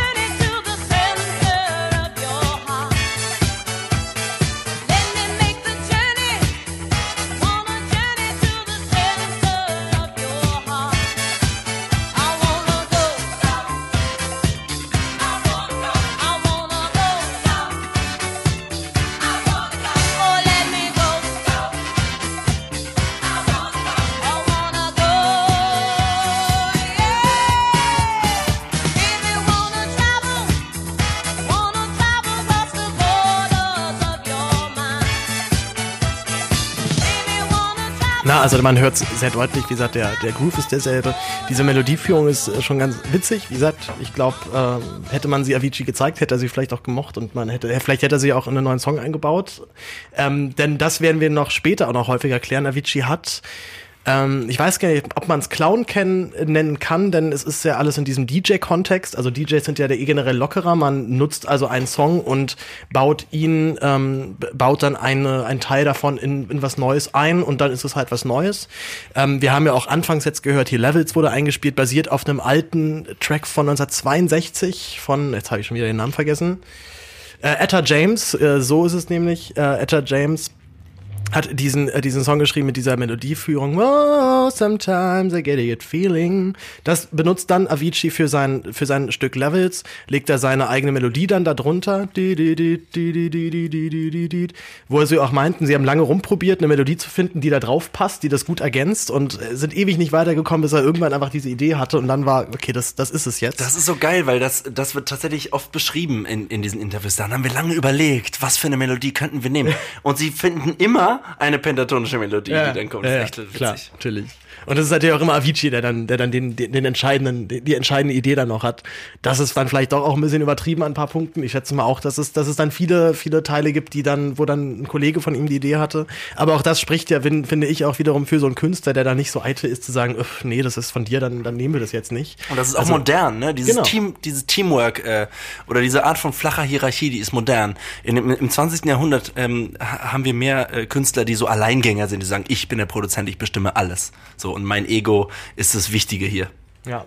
Und ähm, jetzt, ich hatte es ja gerade schon angekündigt, ähm, Avicii kommt ursprünglich vom äh, vom Haus, also nicht vom vom Techno. Techno ist schon noch mal dann einen Zacken schneller, einen Zacken brutaler. House ist dann sozusagen die die die äh, elektronische Musikform, die mit als erstes entstanden ist. Wir hatten Anfang der 80er Jahre den Chicago House im Warehouse, wo auch dann wo auch der Name hierher kommt. Wir hatten dann eine große Szene in Detroit, die allerdings sehr lange auch für sich geblieben sind. Also das war nicht so, dass es sofort irgendwie der mega Verkaufsschlager war und alle haben Haus gefeiert. Kannst du kurz erklären, was Warehouse? Also war außer dass es Das, Warenhaus das Warehouse ist der Club in Chicago, wo das Ganze entstanden ist. Ja, also es ist nach diesem Ein Schuppen bestimmter benannt. Club. Genau, es ist ein bestimmter Club. Hätte der Club jetzt weiß nicht, Tresor geheißen, hätte man das immer, hätte man, Das Tresor genannt. Aha. hätte, hätte man die Musik dann die Tresormusik genannt. Ich weiß es nicht. Also es ist tatsächlich äh, überraschend simpel. Äh, auch da gibt es eine sehr gute Dokumentation auf Netflix, die, die nennt sich What We Started, eine, ein gut, die eine gute Rundumsicht über DJing und generell um elektronische Musik gibt. Äh, auch Avicii wird da kurz zumindest erwähnt. Äh, und übrigens auch sehr spannend, dass man in der Doku auch mal wieder lernt, krass, äh, ja, die, die ersten Techno, äh, die ersten Techno-Nasen waren Schwarze. Die haben es erfunden, die haben es zum ersten Mal geraved. Das waren also gerade die Leute in Detroit, die diesen richtig harten Techno dann später äh, erfunden haben. Das waren alles so ehemalige. People of Color. Genau, People of Color, die aber auch alle dann in den, in den, in den General Motors Werken gearbeitet haben und halt immer diesen Maschinensound, diesen eintönigen Monoton, immer, immer derselbe Rhythmus um sich rum hatten. Es wundert einen überhaupt nicht, dass man dann auf die Idee kommt, genau solche Maschinensounds zu samplen, hintereinander zu legen und da einfach nur einen dicken, dicken Beat runterzuhauen, dass das dann richtig schön kickt. Aber auch hier wieder ein schönes Beispiel dafür, wie es dann von Weißen übernommen wird und auf einmal wird es, ist es eine riesen Gelddruckmaschine. Ähm, Will ich Avicii jetzt natürlich aber überhaupt nicht vorwerfen, ganz im Gegenteil, denn den Haus, den er früher gemacht hat, in den hören wir jetzt mal rein und ähm, achtet so ein bisschen drauf, wie sind die Synthes angelegt, was klingt da, was, äh, was verschwimmt da miteinander. Wir werden das Ganze nämlich gleich nochmal an einem Soundbeispiel von äh, von äh, Daft Punk nochmal noch mal dann prüfen. Und witzig ist, es klingt völlig anders als der Rest von Avicii. Mhm. Ne? Also das, was wir heute sonst noch so hören, das ist ganz anders. Ja, ja. Also die generell, das, das ist jetzt der Track, der, wenn man am ganz weitesten bei Spotify runterscrollt, dann, dann kommt der. Also es gibt dann auch noch andere. Er hatte ja früher mit Lightback Luke dann auch viel gearbeitet, der also sein, sein Mentor war, der erste, der ihm so ein bisschen gezeigt hat und seine Sachen veröffentlicht hat. Und das ist jetzt hier noch richtig schön straighter House, einfach nur zum Tanzen und feiern und Leute sollen Spaß haben. Viel Spaß.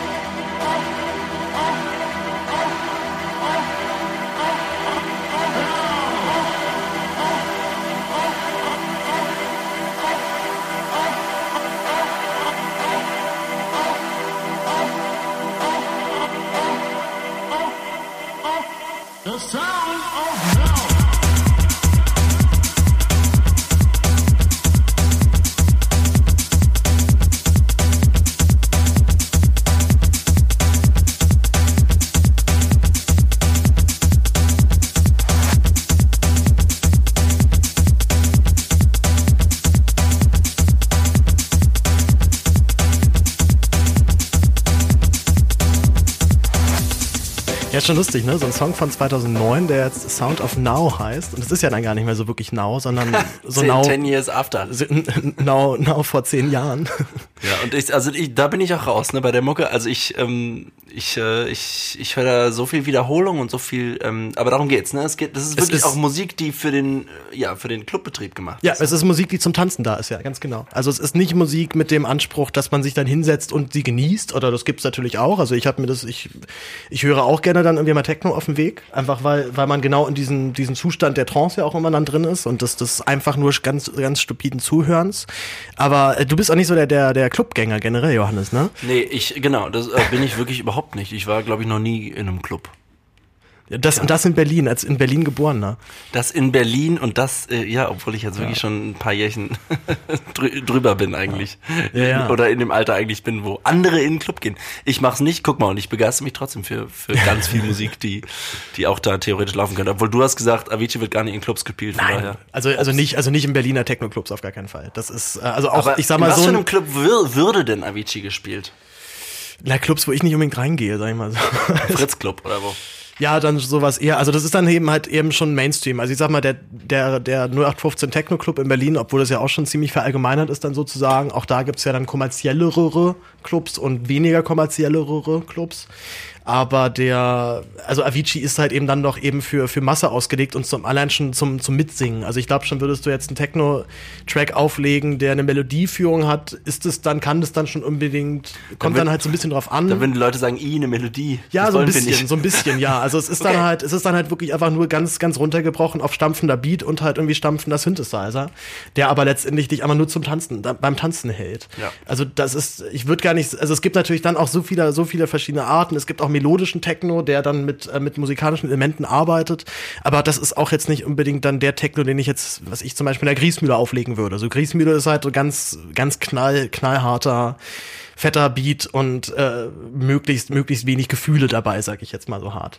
Also Oha. also also auch schon das jetzt hier Sound of Now würdest du da nicht auflegen können auf gar keinen Fall. Das wäre schon viel zu Das, musikalisch. Das wäre na ja, das klingt das klingt jetzt so, das klingt jetzt so so arrogant, als hätten die alle als wüssten die alle nicht, was Musik ist. Nein, das aber es ist nicht. zu es ist es ist nicht dann, also es, es gäbe schon, sagen wir, andere Techno-Clubs, wo du das dann schon eher auflegen könntest, sag ich mal.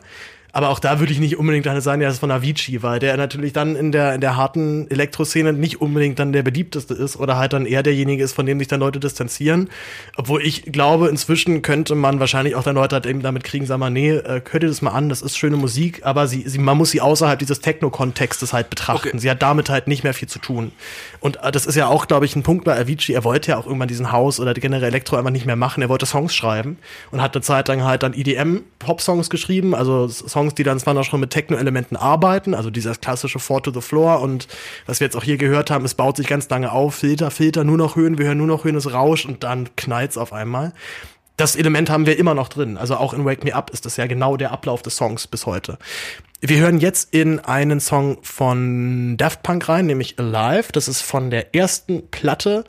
Äh, der Track ist von 1997, beziehungsweise ich glaube, er ist sogar schon, er ist sogar ein bisschen älter insgesamt. Und die Platte heißt einfach Daft Punk, ne? Die Platte, nee, die Platte heißt Homework. Ah ja. Ähm, genau, die Platte heißt Homework von 97 und äh, noch der Track, der da am ehesten, glaube ich, dieser Tech, diesem Techno-Boom Mitte, Ende der 90er noch entspricht.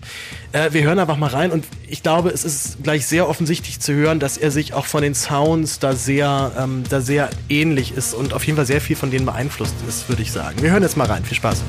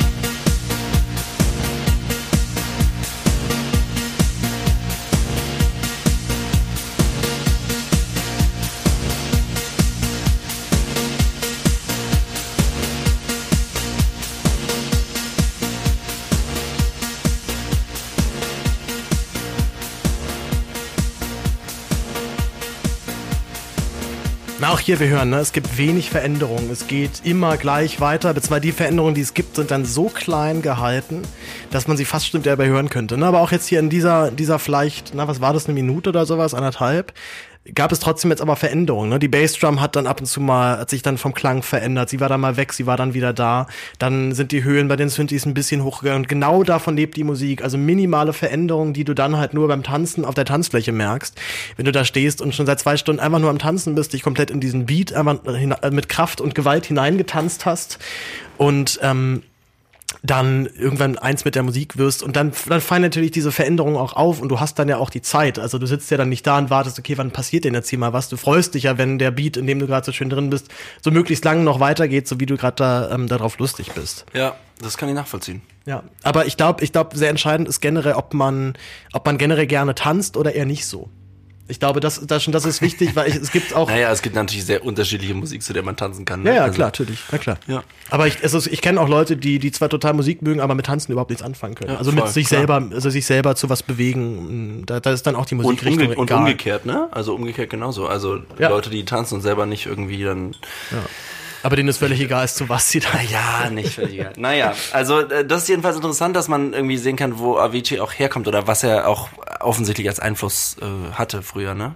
Auch wenn er sich ja dann nochmal völlig gewandelt hat, jetzt gerade zum Schluss auch, ne? Ja, zum Schluss sowieso und ja auch schon dabei. Also ich glaube, auch bei seiner ersten Platte sind die Techno-Einflüsse ja schon fast, fast minimiert worden. Es gibt schon so ein paar Tracks, die dann, die dann noch daran anlehnen.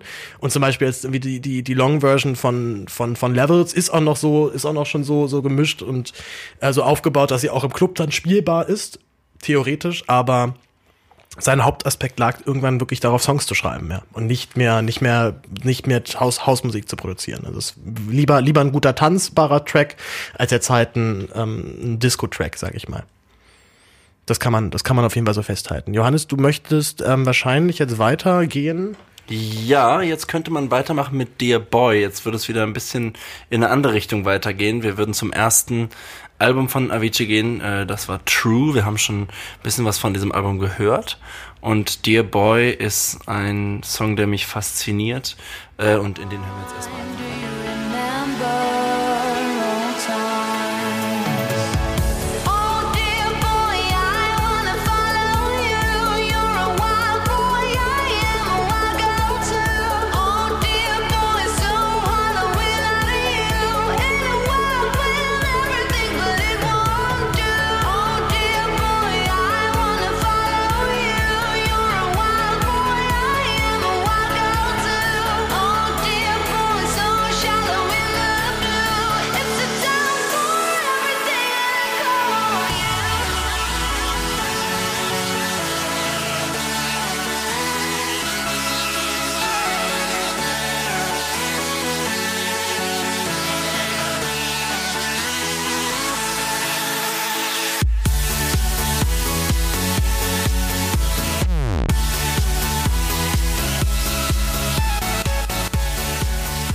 Ja, wir haben ja immer eine große Headbanging-Party, wenn wir diese Songs hören. Wir müssen immer mal zum Videopodcast wechseln, ne? Ja, irgendwann machen wir das und dann kann man uns immer schön zuschauen. Aber jetzt wäre echt nicht schön, weil wir sitzen hier und schwitzen. Das ist, sieht auch nicht hübsch aus, glaube ich.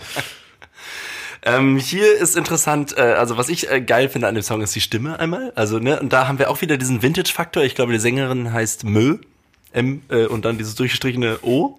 Äh, und äh, ich finde die Stimme faszinierend und er hat es auch wieder geschafft irgendwie, oder was heißt er? Natürlich ist das die Sängerin, ne? Ähm, aber es ist eben, sie ist, hat eben so viel Raum und, und äh, kann da wirklich diese, äh, diese Stimme so entfalten und, und das fast nur auf einem Ton. Es ist fast nur das A und natürlich äh, ein paar Töne drumrum. Ähm, und, und dazu äh, ändert sich aber ganz viel Harmonik. Also wir haben ähm, öfter das Phänomen, dass Avicii äh, sich entscheidet dafür, Liegetöne zu haben, also Töne, die sich nicht verändern. Es bleibt sozusagen ein umspieltes A. Äh, und dazu eben Harmonik, die sich verändert.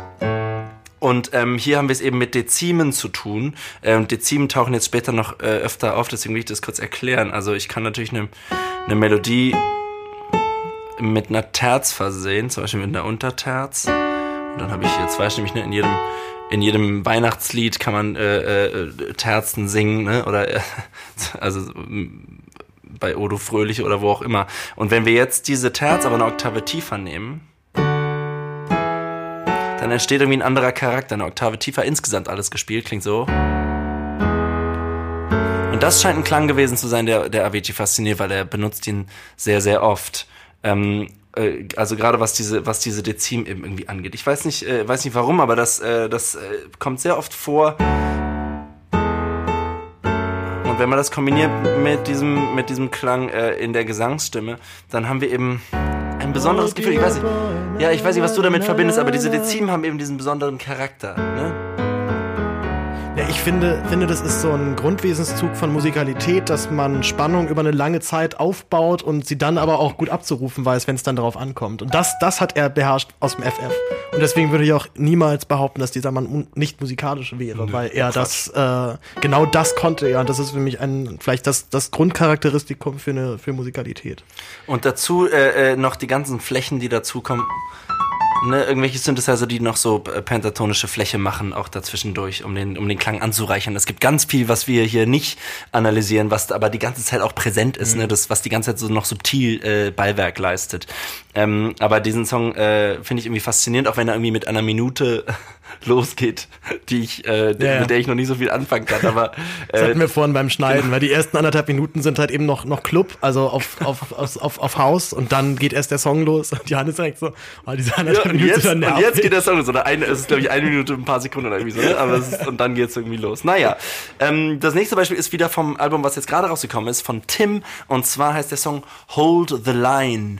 Oh ja. Das war, das war auf jeden Fall auch mein. Ich, ich habe darauf bestanden, dass wir den jetzt hier noch reinnehmen. Auf du jeden. wolltest den erstmal nicht drin haben. Äh, hier ist er. Und es, es, ist halt, es ist halt so ein Track, wo er vermutlich den Text nicht komplett selbst geschrieben hat, äh, beziehungsweise der Text oder der Song schon größtenteils fertig war. Das ist dieser erwähnte Song aus dem Songwriter-Pool. den er Von da Arizona, ne? Genau, von Arizona. Äh, der allerdings textlich halt dann doch ziemlich gruselig ist jetzt an ein paar Stellen. Also da, da musste ich auch richtig weinen, glaube ich, weil, weil mir das ziemlich nahe gegangen ist. Und aber gleichzeitig ähm, man ja auch völlig egal, ob er es jetzt selber geschrieben hat oder nicht, ja immer drüber nachdenken muss, er hat es dann aber letztendlich produziert. Also er hat es ausgewählt gesagt, ich gebe es jetzt so aus, nicht, nicht unbedingt so, als wäre es meins, aber zumindest denken dann die Leute erstmal, ich hätte das alles geschrieben. Das ist ja dann der Effekt, der damit erzeugt wird.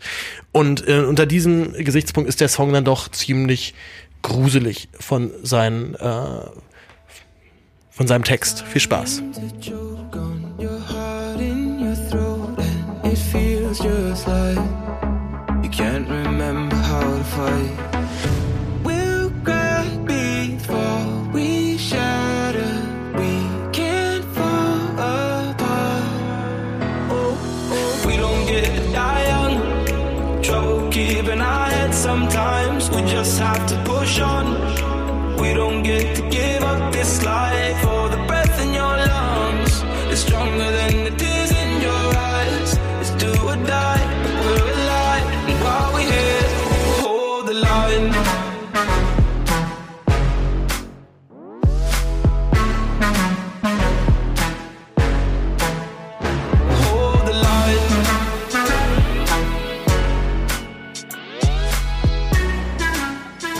das ist gruselig, ne? Uh, we don't get to die young. Trouble keeps on our head sometimes. We just have to push. Uh, we just have to. Du hast den Text gerade vor dir. We just have to push on, ja. to push on, ja. Also Aber we don't get to die young, ne? Und er ist mit 28 Jahren gestorben. das ist also. natürlich halt eine. Der, Produ der Mitproduzent hat auch im Interview gesagt, er versteht, dass man den, den Text jetzt als extrem zynisch äh, verstehen kann, aber er, er war so nicht angelegt, als er komponiert wurde und als er geschrieben wurde.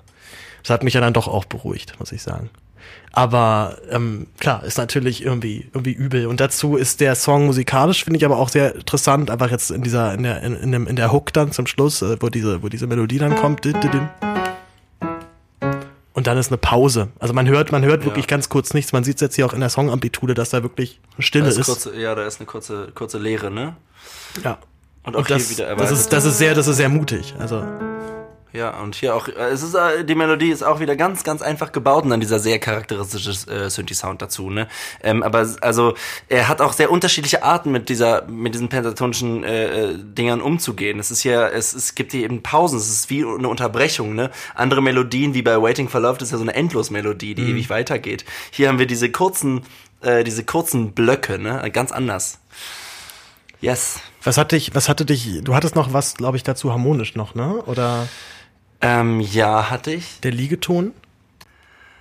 Genau, wir haben hier wieder äh, äh, ähm, einen Satz sozusagen, den wir auf Dezim runterbrechen können. Und zwar Fis-Moll, Cis-Moll, D-Dur, E-Dur, obwohl das nur eigentlich De- Dezimen sind, keine vollständigen Akkorde. Ähm, er hat aber irgendwie öfter diese aufsteigenden. Also das, das äh, findet man öfter bei Avicii, dass es aufwärts geht. Und ähm, also in, der- ne, in der Harmonik oder in diesen Dezimenparallelen in diesem Fall. Und wir haben hier wieder eine ganz einfache Melodie, die aus drei Tönen diesmal besteht. We don't ba ba ba ba, ne? Und dazu eben diese wechselnden Harmonien, die das Ganze irgendwie äh, abwechslungsreich machen.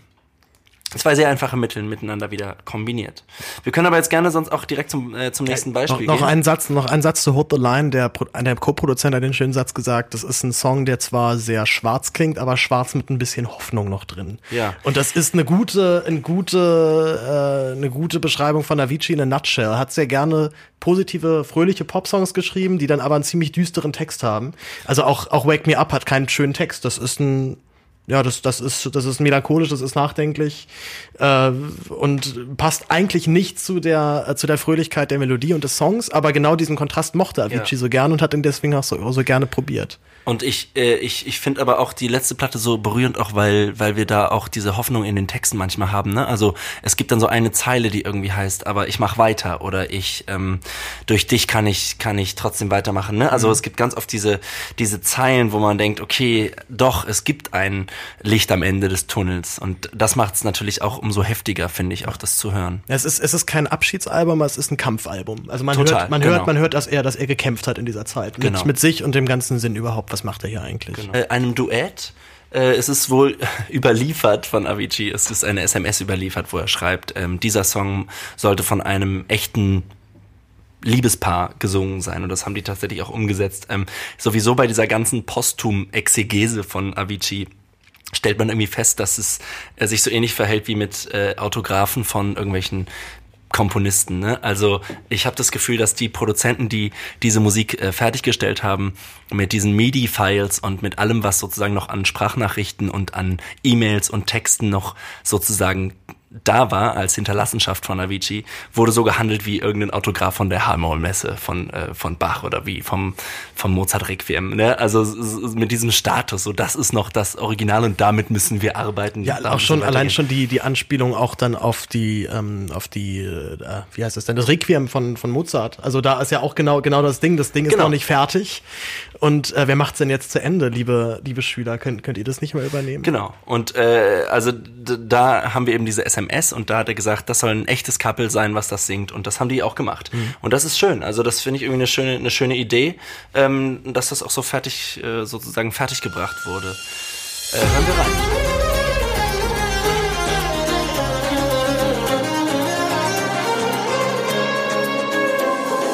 Wait is on me,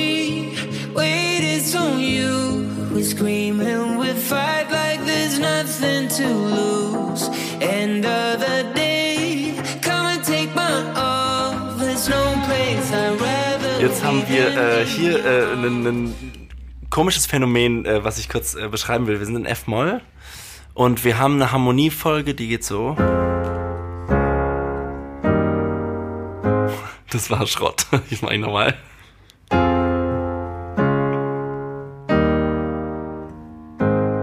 Und ähm, die Melodie, äh, die endet aber ähm, auf einem Ton, der sozusagen nicht passt. Und zwar haben wir äh, das Phänomen, also es klingt ungefähr so. Da, da, da, di, di, di, di, di.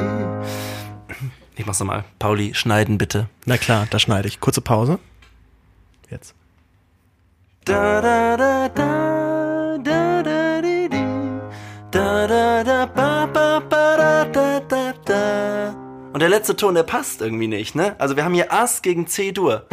Na, und wir haben auch die da da als Akkord. Ähm, das ist irgendwie Salz in der Suppe. Sch äh, es, es schmeckt würzig an der Stelle, aber es klingt trotzdem äh, klingt trotzdem spannend. Komisch, dieser Ton kommt nur einmal vor in der Strophe, deswegen wir wissen nicht, ne? war das Aviciis Idee oder haben die das im Nachhinein gemacht? Eigentlich war er mit Melodien sehr picky und ich glaube, er hat die Melodien auch alle noch ähm, sozusagen komponiert. Ich finde die Kombination einfach spannend, weil, weil sozusagen jeder Songwriter Experte würde sagen, hey, Moment, das, kann, das kannst du nicht machen. Du kannst nicht äh, ein F-Moll etablieren und dann di, di, di, di.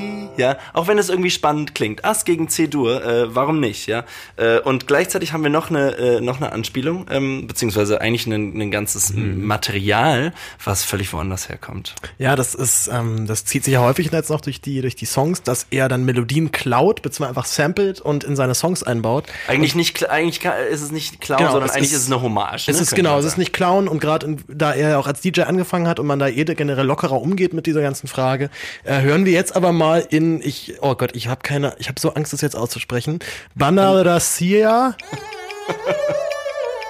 naja, hört mal rein. so klingt das auf jeden Fall.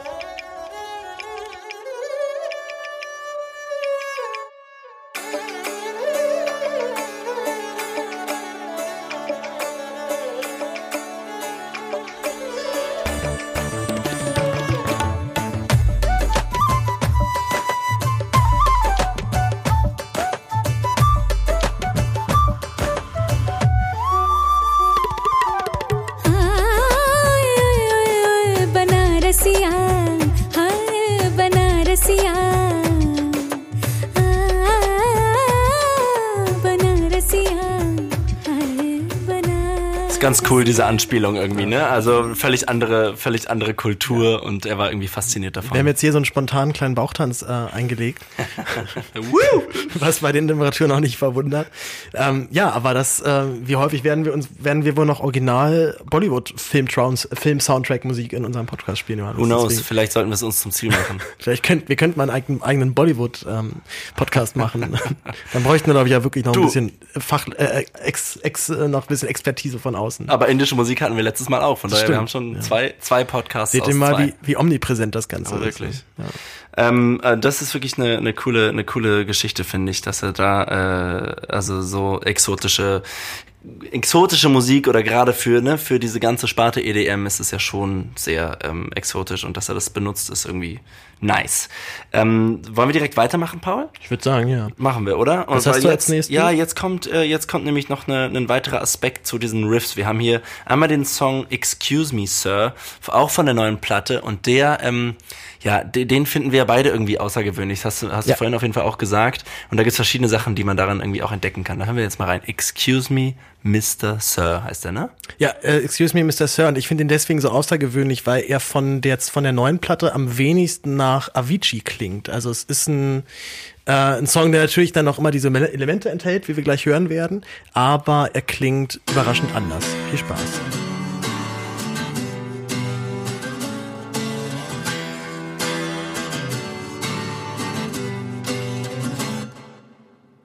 Chicken, chicken, microphone chicken. I'll tell you what you need to know. Holla, holla, gotta make a dollar. Time to put on a show. Many, many, one too many. People try to fill my shoes. But see ya, see ya, see you around later. I'm about to make a move. Sorry, und hier gehen wir einmal kurz raus. und zwar. Du wolltest den Schnitt da genauso Ich haben. Ich habe dich genau- vorhin noch gefragt. Genau, ich wollte genau den Schnitt da haben. Und zwar äh, haben wir hier ähm, äh, eins von Aviciis Lieblingsinstrumenten wieder, und zwar die Gitarre. Und die spielt eine auf, aufsteigende Basslinie, und zwar wieder mit Dezim und einem Liegeton, der oben liegen bleibt. Und das ist dieses G. Also wir sind in E-Moll und das, das G bleibt die ganze Zeit liegen. Und das ist so wie bei, übrigens wie bei, bei Wonderwall, da haben wir das gleiche. lässt sich am Klavier natürlich nicht so richtig spielen, aber ne, bei Wonderwall haben wir das auch. Oben diese, diese Liegetongeschichte. Also hier ganz kurz einfach erklärt, aufsteigende Gitarrenline mit Liegeton ähm, oben. Und wenn die Stimme reinkommt, wird wieder der Deckel drauf gemacht und der Filter, so dass die Stimme absolut im Vordergrund steht. Jetzt mal, man, man hört die Gitarre schon noch, aber eben nur Genau. ganz leicht. Man weiß ja auch, dass sie noch da war und auch immer noch da ist, wenn halt eben nur noch schwer hörbar, ne? Einfach, es wird einfach Platz gemacht, genau. Genau, ja. Und jetzt gehen wir weiter zum nächsten Teil.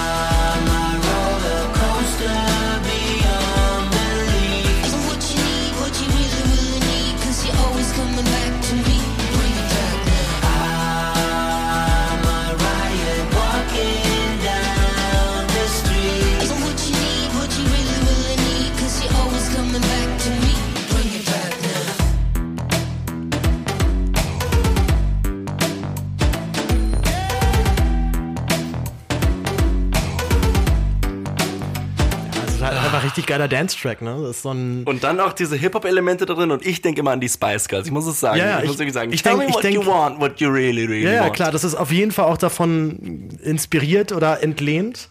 Aber ich denke tatsächlich äh, witzigerweise an die Peppers total. Es könnte für mich auch so ein, so ein, so ein Red Hot Chili Peppers Song auch sein. Ja, das stimmt, Würde, ja. würde da natürlich ein bisschen anders noch klingen, aber auch gerade dieses kompromisslos tighte Schlagzeug, was er da draufhaut, dann dieser der Slap-Bass im, äh, in diesem Abgeh-Part, dann, Ja. dann diese starken Synthes, so da hört man wieder, wie das es Avicii ist. Genau, und hier, ne, wir haben hier wieder äh, ein Riff, was den Refrain ausmacht, sozusagen, also, oder den Refrain ersetzt. Wieder ein typisches Riff, natürlich wieder pentatonisch. Ich, wenn wir jedes Mal einen Euro zahlen würden für dieses Wort, dann wären wir reich.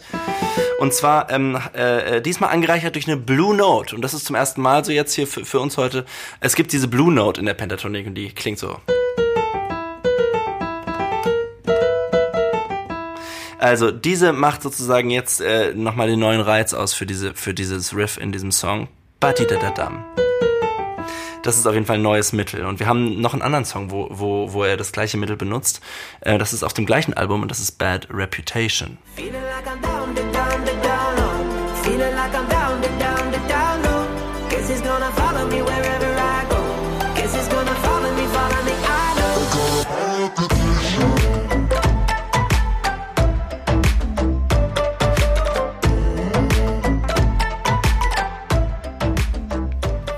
Ich finde die beiden Songs tatsächlich sehr ähnlich. Also äh, Excuse Me, Mr. Sir und Bad Reputation. Ähm, ich, für mich gehören die irgendwie so, so ein bisschen in ein, ein Genre. Ich weiß nicht, ob es nur an diesem Blues-Riff liegt, was, was wir da hören. Keine Ahnung. Und dann kommt eben dieses da bam was wir eben als, an, äh, als Anspielung auch eben im anderen Song schon hatten. Also sozusagen, wenn wir in A-Moll denken, dann haben wir eine verminderte Quinte. Die, die, dem, dem SDCA und das macht irgendwie einen besonderen Reiz aus. Aber wir haben vorhin schon darüber gesprochen, dass er diese Riffs auch immer dann noch ändert innerhalb äh, innerhalb von dem einen Teil und das macht er da auch und er lässt die Blue Note am Ende tatsächlich weg. Also macht dann und dann sind wir genau in unserem System, äh, was dann auf einmal ungebrochen ist. Also diese kleinen Schnittstellen, die wir vielleicht gar nicht bewusst wahrnehmen, sondern eben um die Ecke wahrnehmen oder ne, un unbewusst, die macht die Musik irgendwie reich und interessant. Aber sie sorgt, glaube ich, das ist halt meine These, dann auch dafür, dass diese Musik dann so erfolgreich ist. Im Gegensatz zu anderer Musik, die dann auch nicht schlecht ist, aber halt dann eben genau diese, auf diese Kniffe verzichtet, sei es jetzt aus Unvermögen oder aus, äh, aus keiner Ja. Beachtung oder das einfach nicht so wichtig finden. Und aber genau das ja auch dann halt dann wiederum die Musik ist oder so, wo wir halt dann oder du jetzt noch viel mehr als als als Profimusiker dann dir das anhörst und halt dann einfach so ein gewiss, also merkst, oh krass, da hat sich jemand echt Gedanken gemacht, wie er diese Melodie jetzt halt setzt und weil er macht sie eben nicht beliebig, äh, obwohl es auch beliebig gehen würde, sondern er gibt macht sich halt die Mühe und macht in der letzten in der, im letzten Tag dann auch eine kleine Variation, Genau, damit das es nicht ist zu das, langweilig ist. Das Gleiche, aber mit einer Variation, weil wir erkennen es ja als das Gleiche wieder, aber es hat eine bisschen andere Gestalt. Ja, voll. Ja. Ja, ähm, noch ein letzter Punkt zum Thema Akustikgitarre. Also, ne, es gehört alles noch zu dem Thema, okay, wie geht äh, Avicii mit Klang um und was fasziniert ihn womöglich selber? Äh, wir haben hier noch zwei Songs, ähm, die mit Akustikgitarre ganz stark ausgeprägt sind, also vor allem zu Beginn und eben mit einem harmonischen Modell. Und zwar ist da der Song Addicted to You, der auch vom ersten Album ist, True. Ähm, und äh, wir haben hier eine absteigende Basslinie. Also ich habe eben schon davon gesprochen, dass er oft aufsteigende Basslinien benutzt. Er benutzt auch oft absteigende. Ähm, jetzt kann man sagen, ja, okay, er benutzt wahrscheinlich alles mal. Äh, aber das ist mir doch aufgefallen, dass, dass äh, diese Songs oft ähm, eine Tonleiter entweder aufwärts oder abwärts im Bass zu, zugrunde liegen haben. Ganz simple Struktur. Hören wir jetzt mal rein. Addicted to You. I don't know just how it happened. I let down my guard. Swore I'd never fall in love again, but I fell hard. Guess I should have seen it coming. Caught me by surprise. Wasn't looking where I hier kann man auch an die Beatles denken, ne, mit diesen ah, mit diesen, äh, mit diesen Background-Einwürfen. Also wir haben hier ganz, äh, ganz kurz Cis-Moll als Tonart und dann eben diese absteigende Linie. Und Cis-Moll bleibt sozusagen aber die ganze Zeit vorhanden. Und nur der Basston von der Gitarre kann man auf dem Klavier natürlich nur unzulänglich darstellen, ändert sich. Ändert sich runter bis zum A. Und das ähm, ist ein ganz altes musikalisches Prinzip.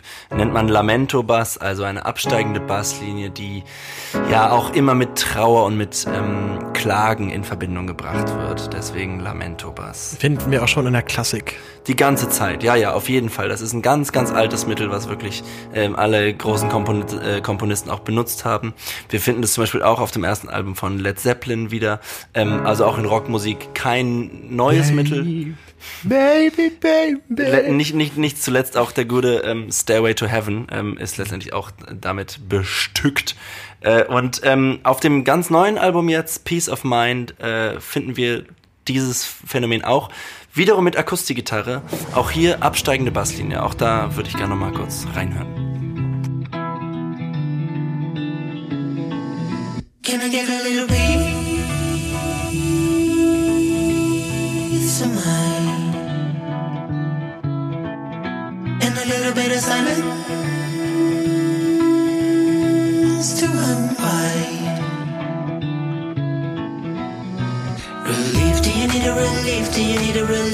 So, Peace of? Mind haben wir jetzt gehört. Ich spiele jetzt wieder ein paar Clips und zwar den ersten Track, den wir jetzt gleich noch hören. Ist, er trägt den schönen Titel For a Better Day, ist auch relativ bekannt, hatte auch, war als Single ausgekoppelt von der zweiten Platte Stories. Und das ist wieder ein schönes Beispiel dafür, dass Avicii immer wieder versucht, Musikstile, die er kennt und die er vermutlich auch mag, so zu imitieren, dass sie dann in sein Konzept des EDM-Pops dann halt passen. Jetzt war bei For a Better Day, muss, muss man schon fast sagen, dass er sich da von den gängigen Strukturen relativ abkoppelt an vielen Stellen. Es gibt zwar wieder so einen klassischen mit äh, mit Gröl-Part, aber insbesondere der Anfang erinnert mich halt total an diese ähm, so an so 70er, so, so Mitte 70er, Anfang 80er ähm, Mann sitzt am, am Klavier und spielt, also besonders Elton John. Und wir hören auch gleich noch ein Musikbeispiel, äh, was was äh, wo, was was stellvertretend ist dafür. Aber erstmal äh, viel Spaß mit äh, For a Better Day.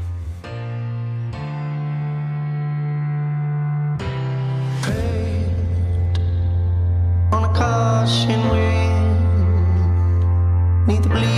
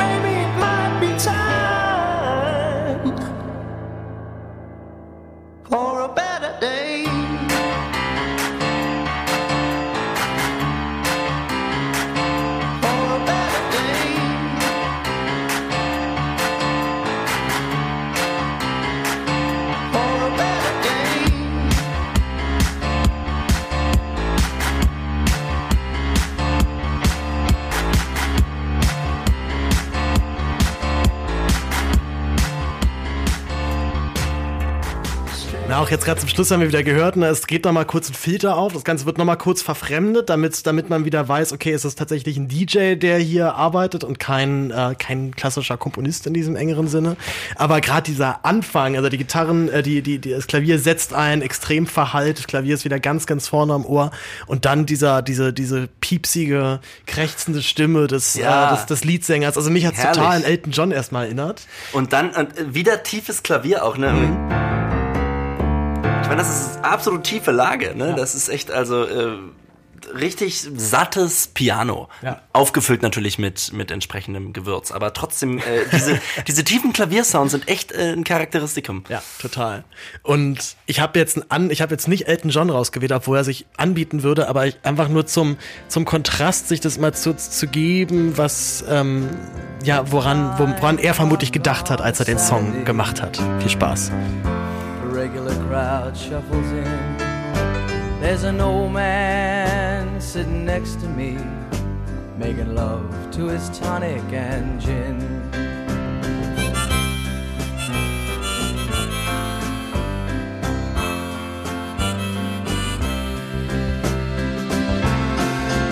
He says, Son, can you play me a memory? I'm not really sure how it goes,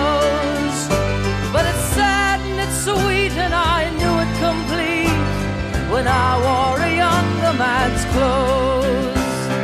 La la la li, la la la li, li, la la la. Sing us a song, you're the piano man. Sing us a song tonight. Piano Man von Billy Joel. Paul, nicht, ich find deine Ass- nicht Billy Joe Armstrong, sondern Billy Joel. Ich, ich wollte gerade sagen, ich finde deine, ich finde deine äh, Assoziation immer so schön, weil sie einerseits total was aufgreifen und dann auch gleichzeitig in ein völlig anderes Feld auch gehen. Ne? Also wirklich auch weit weg und gleichzeitig irgendwie verstehe ich natürlich total, was du meinst mit dieser Piano-Ästhetik. Ja, na, es ist, ähm, also natürlich, die, wir haben es jetzt gehört, ich habe tatsächlich auch genau deswegen Piano Man ausgewählt. Erstmal hatte ich über Rocket Man nachgedacht, weil da die Analogien noch deutlicher wären. Äh, Piano Man ist ja viel schunkliger, ist so ein klassischer 6 äh, ne, 6 8 Takt so da da da da da da da. Dann kommt noch eine Mundharmonika rein, später noch so eine, so eine Mandoline, die auch noch spielt, also viel viel ausge äh, viel ausgefeilter, viel viel verspielter, viel freudiger. Ähm, aber dass dieser aber dass das Genre letztendlich was, was dann da bedient wird, was ja auch diese Leute um Elton John und Billy Joel, der auch dann mehr oder weniger erfunden haben oder zumindest lange geprägt haben, das geht natürlich immer weiterhin in diese, diese Piano-Balladen rein. Und natürlich muss dann auch ein Avicii, wenn er sich, äh, wenn er dann so einen Song schreibt, unweigerlich daran irgendwie gedacht haben. Oder zumindest werden ihn Leute darauf angesprochen haben, dass er doch daran, daran letztendlich, daran letztendlich aufbaut. Ja, und das ist wirklich äh, dann Rock-Piano, so wie wir es von Elton John und, und Billy Joel eben kennen. Genau. Ja. Ja klar, aber der Song sehr viel fröhlicher als ähm, jetzt Ten, nee, nicht Ten More Days, sondern, Day. sondern For a Better Day. Und da habe ich mir direkt die Überleitung gelegt zu meinem nächsten Song. Hatte ich den jetzt? Ten More Days, genau. Wir kommen nämlich jetzt, ähm, es ist wieder Piano, es ist auch wieder ähm, trauriger. Und ähm, um noch mal so ein bisschen die, die Biografie von Avicii ähm, noch, uns dann noch mal zu, zu gönnen in dem Punkt. Es gibt gerade auf der zweiten Platte viele Anspielungen, wo man merkt, es ging ihm schon echt nicht mehr so gut. Und bei den Texten war er ziemlich picky, die hat er größtenteils selbst geschrieben, hat sich dann, hat sich dann natürlich immer wieder auch dann Empfehlungen geholt von anderen. Und äh, der Song wird in der Doku auch an einer sehr guten Stelle auch nochmal erwähnt, wo er wieder im Flugzeug sitzt und halt wieder auf Tournee ist. Na, man muss sich vorstellen, der Mann hat in ich glaube, acht Jahren irgendwie so 800 Shows gespielt. So, das sind halt dann so alle, alle drei Tage ist das halt ein Gig. So, da gab es halt eben dann Phasen, hat er monatelang mal Ruhe gehabt, dann gab es aber auch Phasen, hat er halt sechs Tage die Woche halt irgendwie eine Show gespielt und hatte einen Tag mal frei.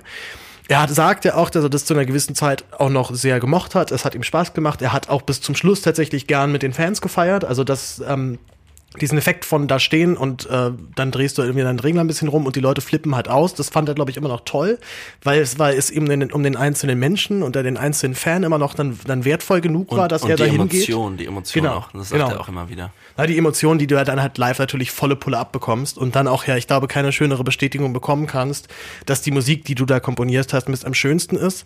Gleichzeitig ist es vielleicht aber auch das, womit ich generell bei Avicii dann so die größten Probleme habe, denn diese Form das als Konzert anzusehen, tue ich mich schwer, denn es sind letztendlich hintereinander gelegte Tracks, die über, ähm, die über Ableton auch noch vorprogrammiert sind. Das heißt, er macht live eigentlich fast nichts. Es wird letztendlich Play gedrückt, dann, dann skippt er seine einzelnen, die einzelnen Parts weiter.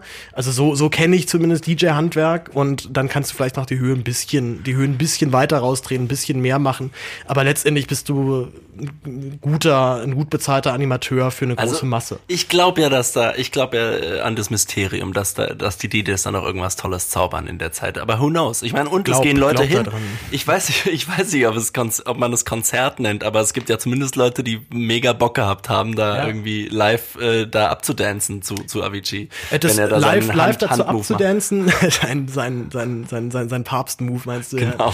Ja, ähm, ja das, das glaube ich auch und ich wäre auch gerne bereit, mir das in so einem Kontext zu geben, dass wir jetzt, dass wir uns jetzt zusammen mit dem Produzenten äh, auf, in wahrscheinlich bestmöglicher Audioqualität, weil wir haben die Original äh, in der besten Auflösung und dementsprechend auf eine Anlage, die das dann auch abrufen kann. Darauf wäre ich total gern bereit, mich einzulassen, aber halt nicht auf den, also nicht in diese Richtung, ja, da liegt jetzt Avicii halt irgendwas auf, denn er hat, er macht da keinen, er verändert da halt nichts und du könntest letztendlich auch jemand anders dahin stellen, der auf Play drückt und es würde genau dasselbe, dasselbe Ergebnis da rauskommen. Aber ähm, gleichzeitig ihn ja auch genau dieses Leben auch wahnsinnig angeödet hat. Also ich glaube, Party also so ein, so ein, so ein, das Leben als dauerhafte Party ist für eine gewisse Zeit sehr schön und wird dann doch überraschend schnell langweilig. Das und dazu, dazu war aber auch noch Navici, beziehungsweise Tim Bergling, zu sensibel, zu intelligent, um in diesem Betrieb dann auch aufzugehen. Es gibt, glaube ich, auch genug Leute, die vom Intellekt und von ihren eigenen Anforderungen ans Leben überhaupt nicht mehr benötigen und dann sagen, super, ich habe jetzt hier äh, wie Koks Nutten und geile Produzenten und mehr brauche ich nicht. Aber äh, Tim Bergling war offensichtlich ein bisschen zu, war einfach dann doch zu, vielleicht auch einfach ein bisschen zu klug und ein bisschen zu weitsichtig für, für, für so eine Form des, des Lebens und der, der Bespaßung. Naja, wir haben ja sehr oft Künstler auch, die, die immer wieder beschreiben, dass endloses Tourleben einfach äh, einem äh, total auf den Geist gehen kann und auch auf die, also auf alles, ne, auf den Körper geht es und auf, äh, auf die, es schlä- schlägt auf die Stimmung. Ich glaube, wir haben ganz viele Beispiele von Künstlern, die einfach sagen, wir haben keinen Bock mehr, ähm, auf Tour zu sein, weil es einfach nur anstrengend ist. Und ich, also das kann ich mir auch vorstellen, so. Man würde es bestimmt, also ich würde es gerne mal erleben, ne, um zu wissen, um zu wissen, wie es ist. Paul, vielleicht kommt ja einer von uns doch nochmal dahin, dass er auf eine Welttournee geht und gehen- sagt, Alter, Wir machen Been there, done that. die zwei, du meinst die Zweifachtour. genau. Ja, super. Unser Podcast live, da kommen bestimmt richtig viele. Guck so Nutten, ich sag's Who knows? dir. Aber, aber ne, also das haben wir äh, ganz oft, dass Ja. Leute da Ja. den, den Sack äh, voll Und haben. dazu kommt ja auch noch, ähm, er wurde irgendwann krank während der Tournee, er musste ins Krankenhaus wegen einer Pankreatitis, wie sich dann rausgestellt hat. Das ist eine Bauchspeicheldrüsenentzündung. Äh, klassischer Trigger dafür ist erstmal Alkohol und Stress und in Kombination mit, miteinander, dann wird's umso schlimmer. Bei der Pankreatitis ist das fiese, dass man erstmal nicht wirklich viel machen kann. Sie wird dann irgendwann, sie wurde irgendwann dann entfernt ähm, in einer Operation. Und aber die, die akuten Schmerzen, die man spürt, sind, müssen unerträglich schlimm sein. Also es wird sehr häufig beschrieben als eine der schlimmsten Schmerzen, die man, durch die man dann so gehen kann. Und vor allem das Fiese ist, man kann außer nichts essen, nichts trinken, wenig machen, außer starke Schmerzmittel nehmen. Es gibt in der Doku dann eine Stelle, die ich sehr ähm, also unangenehm in dem Sinne fand, weil ich mich ein bisschen voyeuristisch dann dabei gefühlt habe, wo er äh, im Krankenbett liegt und die Ärzte ihm halt sagen, ja, hier Pankreatitis und äh, Literatur, ah, schwierig, also ruhen Sie sich am besten mal aus, wir wissen, es geht nicht, aber irgendwann müssen Sie das Ding jetzt irgendwie entfernen. Ähm, und ihn halt dann unter Schmerzmittel setzen und er dann mal so ganz naiv fragt, "Ah, was kriege ich dann eigentlich? Sie so, ja, das ist Ketamin. Ich weiß nicht, kennst du Ketamin, Johannes? Nee, ist es, ist es dir ein nee. Begriff? Nee. Also da, da das kenne ich halt eben so von von Berliner Techno-Clubs feiern gehen. Das ist eine sehr eine Droge, die hier auch gerne gereicht wird.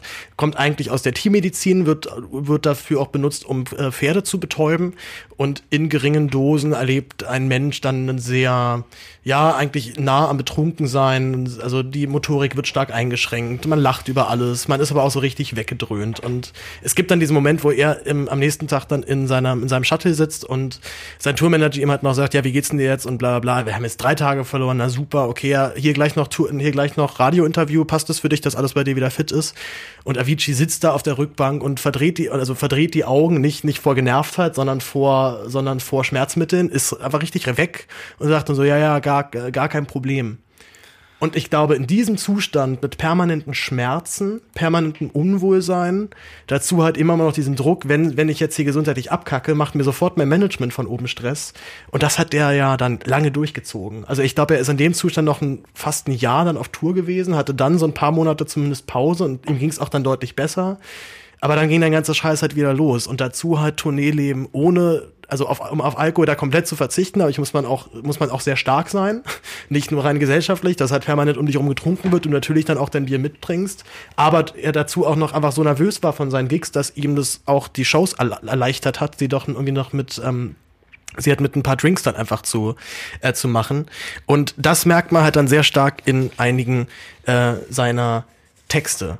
Ich habe jetzt hier einen Track noch mitgebracht. Ist das auch der in der Reihenfolge, Johannes? Somewhere in Stockholm? Wäre das jetzt der nächste? Nee, weiß, gesagt ten, more, ten More Days hatten wir noch. Ten More Days hatten wir noch davor, genau. Ähm, den spiele ich jetzt einfach mal an. Danach unterhalten wir uns mal über ein, zwei Textstellen, die mich da besonders interessiert haben. Ten more days underwater, and I already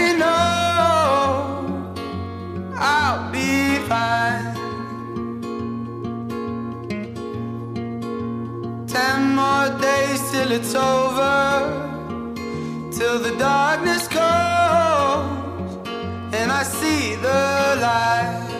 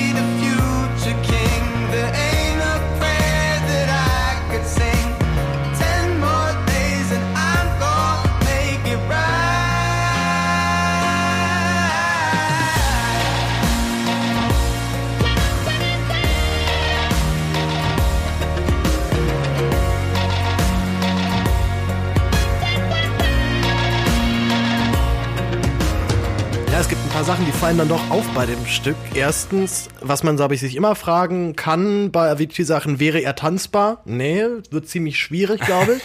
Ist kein, ist kein Party-Track, also überhaupt nicht. Nee. Also auch, auch kein Tanztrack im Allgemeinen. Und ähm, er löst hier so ein bisschen halt auf, dass wir ja auch schon als Alleinstellungsmerkmal ein bisschen rausgearbeitet hatten, dass es immer mit einem Pre-Chorus aufbaut und dann, wo eigentlich der Refrain dann kommen würde, kommt dann aber kein, kein, äh, ja, kein Refrain im gesungenen Sinne, sondern es gibt halt nur einen Synthesizer, der eine Liedmelodie spielt. Ist hier ein bisschen anders. Es gibt hier zwei, zwei Refrains eigentlich so ein bisschen parallel, ne?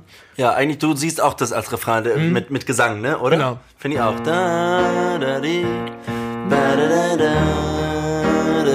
Ja, voll, ne? Das ist, das klingt nach Refrain, finde ich auch.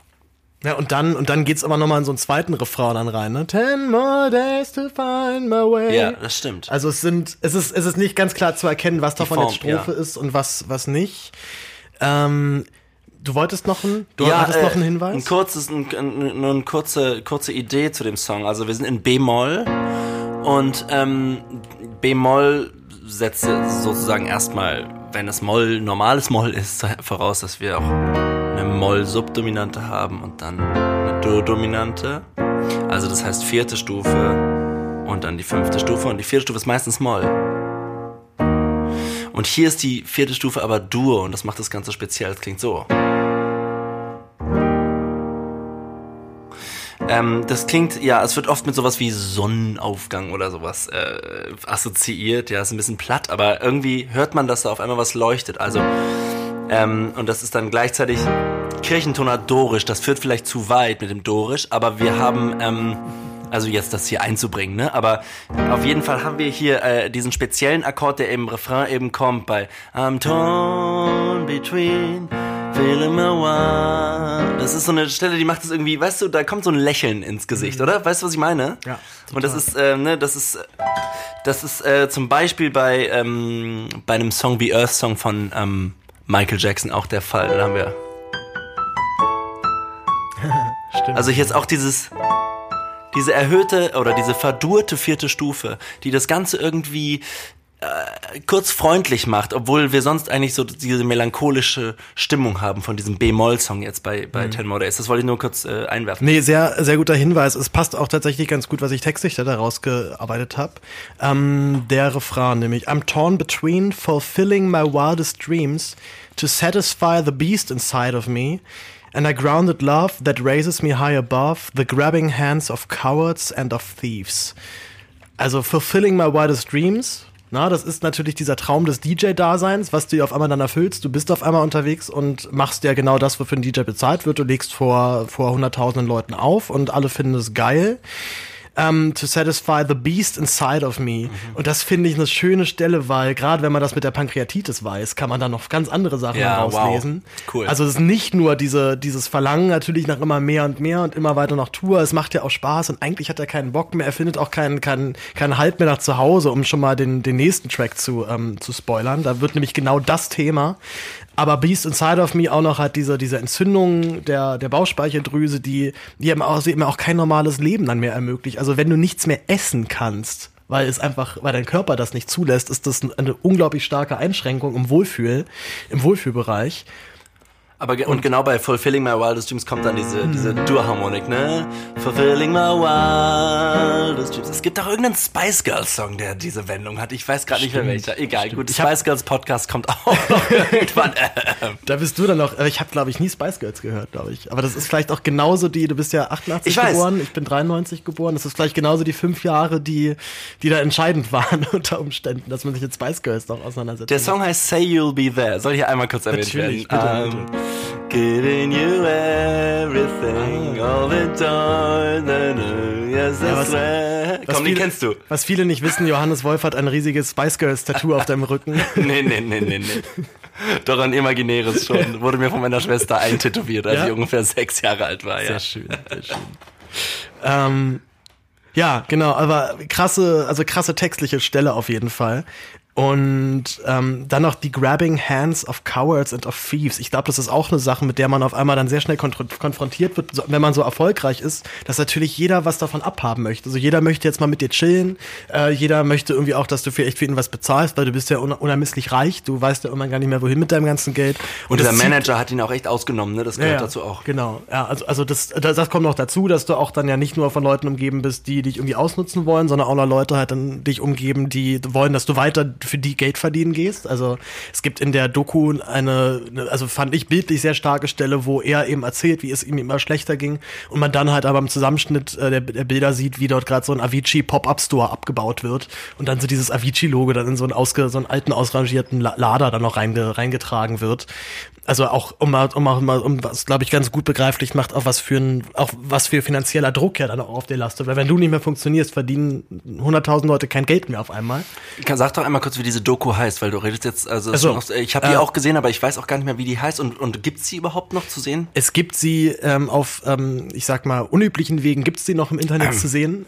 Wie heißt sie nochmal? Avicii? Avicii True Stories. True Stories Also wie einfach. die ersten beiden Alben. Ja. Das erste Album ist ja True, das zweite dann Stories. Äh, war auch bei Netflix, allerdings als er dann sich umgebracht hat, hat man sie dann aus Rücksichtnahme rausgenommen. Weil, und tatsächlich ist die Doku auch in dem Wissen, dass er sich umgebracht hat, auch viel schlimmer zu gucken. Das stimmt. Ja. Also du hast sie, glaube ich, noch gesehen, da hat er noch gelebt. Sie ne? war, nee, ich habe sie auch gesehen, da war er schon gestorben, aber da war sie noch auf Netflix. Ähm, da Hat ich dann sie wahrscheinlich noch ja gesehen. nochmal ordentlich Aufmerksamkeit deswegen gezogen, ja. Ähm, hören wir direkt in den nächsten Track rein, weil wir auch schon, äh, wie wir auch bemerkt haben, schon so ins Labern gekommen sind. Och, och, och. Ähm, oder wäre ich, ich ins Labern gekommen bin, um es mal, äh, um, um auch Nein. korrekt zu bleiben. Ähm, und zwar jetzt ein Song, der ist ziemlich unbekannt. Ich finde ihn musikalisch auch gar nicht so toll, äh, ist aber textlich umso interessanter. Und äh, Johannes, du hattest ja mal Avicii als ähm, musikalisch naiv beschrieben, allerdings in einem wohlwollenden, in einem wohlwollenden Sinne. Und das hier ist ein schönes Beispiel. Wir haben ja gerade mal ein Refrain, mach mal rein, äh, ko- kommen wir auch gleich rein.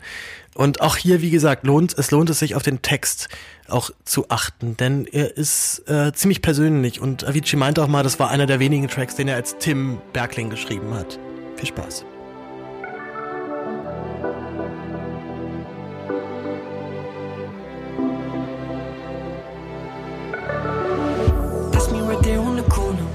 Listening to Moo in my Walkman. Neon lights at the water, reflecting the city I'm lost in. That's me right there on the corner.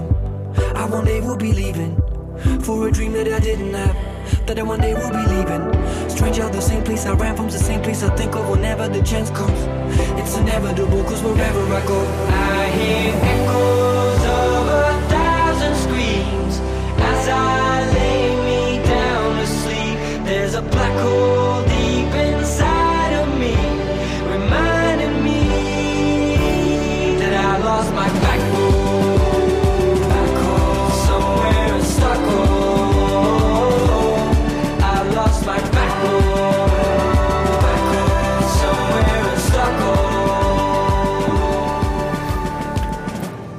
wir dürfen die Songs ja nie komplett abspielen. Wir müssen, wir dürfen sie maximal zu 50 Prozent spielen, weil das die Auflagen der, der, der total tollen GEMA sind, die wir total mögen.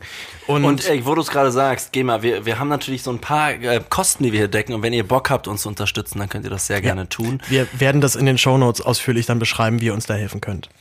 Oder ja, genau, machen wir. Das, das, also das werden wir, das werden wir. Das In aller, werden wir Besch in aller Bescheidenheit natürlich. Ja, das ist, das ist tatsächlich so ein, so ein, so ein ich würde es nicht Disput nennen, aber zumindest so, ein- so, ein- so, eine, so eine Komplikation, weil äh, ich tatsächlich genau auch diese Masche fahre. Wir bezahlen halt Geld an die GEMA, dass wir die Songs spielen können und natürlich ansonsten die laufenden normalen Kosten, die es, äh, die es halt nun mal so braucht, einen Podcast zu betreiben. Äh, Johannes ziert sich da aber sehr, weil er möchte, er möchte, glaube ich, euch nicht, euch nicht ausnehmen. Also Nee, bitte, genau. bitte überweist nur so viel Geld, wie ihr ordern könnt. Also werdet jetzt nicht arm durch uns, das, das möchten wir nicht. Fühlt euch nicht bebettelt. Ja, ganz, ganz genau. So, Somewhere in Stockholm nochmal zurück. Ähm, ich gehe jetzt einmal mal vorwiegend auf den Text in den Refrain ein. I hear echoes of a thousand screams as I, lie, as I lay me down to sleep. Na, also das ist, glaube ich, die Routine nach dem Auftritt. Du gehst halt pennen und standest gerade noch vor die, 50. die schreiende Masse im Ja, Ohr. genau. Kennen, kennen, kennen wir glaube ich, auch von Konzert. Man hat noch den, den Sound danach noch irgendwie im, im Kopf hin und her wabern. Dann wieder There's a Black Hole Deep Inside of Me. Klar, ist so eine 0815-Floskel, kann jetzt für alles stehen, gerade aber mit dieser Depression und der Pankreatitis, sind solche, düster, sind solche Phasen, halt- sind solche, solche Phrasen, glaube ich, nochmal doppelt äh, oder zumindest nochmal besonders anzuschauen. Und Black Hole, ein schwarzes Loch, ist ja auch wirklich etwas, was etwas auffrisst, ne, Mhm. von innen, also dieses Auffressen von innen. Ja, nun ist es wie gesagt halt so eine Phrase, die man, glaube ich, in sehr vielen Popsongs finden kann, als mir geht's total schlecht. Und wie gesagt, ich will es auch nicht immer alles auf die Goldwaage legen. Aber gerade dadurch, dass wir das in Ten More Days schon mal drin hatten, ne, bloß halt da mit Beast Inside of Me. Also irgendwas ist in ihm drin, was nicht mehr, was nicht mehr so richtig stimmt. Und das ist jetzt, das ist mir, das ist mir zu, zu deutlich. Uh, reminding me that I've lost my backbone somewhere in Stockholm. Und das ist heftig. Das finde ich auch heftig. Also ich habe mein Rückgrat verloren in meiner Heimat letztendlich. Ne? Das ist krass. Genau. Er ist, er ist ja Schwede, er ist in Stockholm aufgewachsen. Äh, und dann aber dieses, also das reimt sich nicht nur Backbone in Stockholm. Also ich glaube, da ist auch der, der, die, die Rhythmik auch ähm, ausschlaggebend gewesen, das genau so zu wählen. Ich weiß noch, dass ich ein, ich habe irgendwie bei irgendwas gegoogelt, ich weiß nicht mehr, welche Seite das war, wo einer auch geschrieben hat, dass er nicht versteht, warum man nicht einfach hard in, So- in Stockholm irgendwie dann gesagt hat. Ich sage, dann reimt sich aber nicht mehr, du Lappen. Also überhaupt Nee, nicht diese, ist diese, die was- Sprachästhetik gespürt hat. Das ist aber das auch was ein- ganz anderes. Eben, eben. Und ich glaube, er benutzt das Wort auch ganz, ganz gewollt. Ja, Das und ist- also das Rückgrat ist ja wirklich ähm, ein, ein, ein wichtige, eine wichtige Fundierung, die ihm Mhm. fehlt. Ne? Also, also ich finde das schon eine, eine krasse Wortwahl. Und dann in der, in der zweiten Strophe, die lese ich auch noch vor, weil es ist so eine schöne kleine Schweden-Beschreibung. Es ist ja doch ein sehr wohlhabendes, sehr friedliches Land. Äh, so eins der Länder, was wir dann irgendwie gerne in so Mitteleuropa mal so als Vorbild dann auch nehmen. So, was ich, da gibt's dann eine Ökosteuer und so weiter. Uh, I'm from a place where we never openly show our emotions. We drown, we drown our sorrows in bottomless bottles and leave them to float in the ocean. I'm from a place where we never separate people from people. Some generalize, but in general, I still believe that we are treated as, as equals. Na, also so ein, nochmal so eine, so ein augenzwinkernder Rückblick auf seine Heimat, die äh, wo zwar doch ein paar Sachen nicht so richtig laufen, ne? die, sie zeigen nicht so gern ihre Emotionen, hängt natürlich auch mit diesem, ähm, mit diesem schwedischen Winter auch dann zusammen, der, glaube ich, ziemlich he heftig ist, oder generell der skandinavische Winter. Ähm, we drown our sorrows in bottomless bottles, also wir betäuben das dann auch ganz gerne mal in Alkohol. Na, mit er auch wieder indirekt ja auch sich selbst, der auch dann häufig zur Flasche gegriffen hat. Und da hat dann die schönste Ze Zeile, finde ich eigentlich, some generalize, but in general I still believe. Also äh, zwar, zwar, es gibt zwar ein paar, die verallgemeinern, aber verallgemein, verallgemeinern kann man sagen, dass es eigentlich alles nicht so schlimm ist. Ist eine, ist auf jeden Fall eine schöne, humorvolle ähm, Wendung in dieser Hinsicht. Und gerade dadurch, dass der Song so unbekannt ist, fand ich ihn aber umso spannender, weil er dort vermutlich wirklich versucht hat, äh, mal was Persönliches von sich zu erzählen. Ich spiele jetzt wieder einen anderen Song an, der nicht von Avicii ist und der allerdings von einem Interpreten ist, der von ähnlichen Symptomen befallen war zeitlang äh, oder beziehungsweise bis heute ja vielleicht auch noch so ein bisschen. Es geht um Brian Wilson. Das war das kreative Genie hinter den Beach Boys. Die Beach Boys, die zwar sehr lange auch als witzige, lustige Surfer-Crew durch die Gegend gefahren sind, allerdings irgendwann auch auf dieses Image keinen Bock mehr hatten und vor allem auch nicht mehr auf diese mu musikalische Einfalt, äh, die dann, die damit einherging. Und besonders Brian Wilson hatte darauf keinen Bock mehr. Brian Wilson fand das halt nur noch schlimm, der hatte auch keinen Bock auf diese, diese Tourneen mehr, permanent ist man irgendwie unterwegs. Und es gibt da einen schönen Song, nämlich Sloop John B., wie wir auch gerade rausgekriegt haben, gar nicht von den Beach Boys im Original selber ist, sondern eigentlich ein Volkslied oder ein volkstümliches Lied, was von den Beach Boys umgeschrieben wurde. Ähm, es gibt da durchaus jetzt Parallelen zu Somewhere in Stockholm. Also auch hier wird ähm, die, die Überfahrt auf so einem, was heißt Sloop, so Schaluppe eigentlich, ne, kann man es glaube ich übersetzen. Also auf so einem kleinen hässlichen Pott halt irgendwie beschrieben und es ist alles furchtbar. Die Mannschaft hat Stress mit dem Captain, die die Passagiere haben Stress untereinander, also alle sind besoffen, nerven sich. Also und die die das erzähle ich re- resümiert immer dann nur, äh, also immer immer wenn es so scheiße läuft, dann wünsche ich mir einfach nur zu Hause zu sein. Und das ist genau sind genau die Gedanken, die Brian Wilson dann immer wieder dann auch auf Tournee hatte, dass er eigentlich einfach dachte, warum, warum mache ich das Ganze hier noch? Und witzig ist auch, Paul, dass, äh, dass du soundmäßig natürlich auch voll äh, offensichtlich die, die Connection hast. Ne? Mhm. Also man wird jetzt gleich das deutlich hören, dieser, dieser Refrain äh, von Somewhere in Stockholm ähm, klingt tatsächlich irgendwie nach Mike Love, der Sänger von den Beach Boys. Ja, wunderbar, perfekt. Schön, schön dass du es auch hörst. Dann, äh, ja, viel Spaß mit äh, Sloop John B.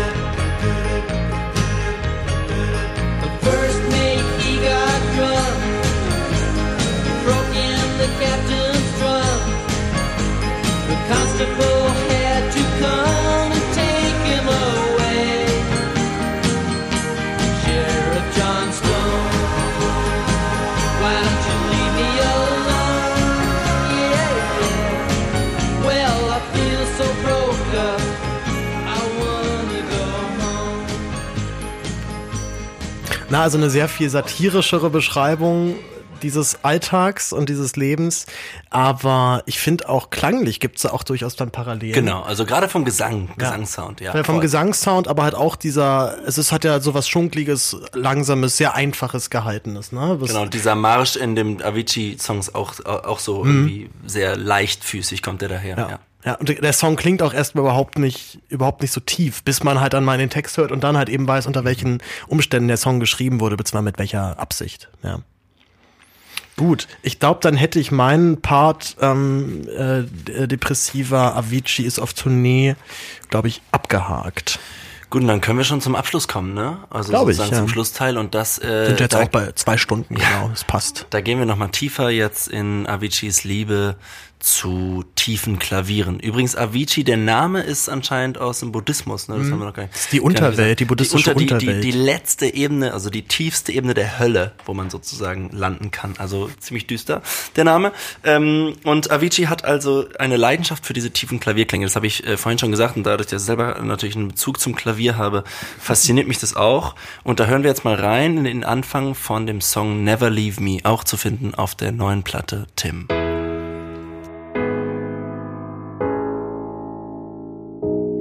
I'm always left out stranded on the fence. You came along, no ego, no pretense. In a trance, we danced and prayed for no tomorrow. We were brash and we were bold, but we were right. Ja, ähm, hier haben wir ähm, wieder so ein bestimmtes Akkordphänomen und zwar die ganze Zeit oben liegt der Ton H und der Song steht in E-Dur. Und wir haben dann so eine Art von Akkordverbindung. Und die funktioniert so, dass wir E, also E-Dur als Akkord haben mit dem H oben liegend. Und E-Gis geht jetzt in eine Dezimenbewegung, also wieder Dezimen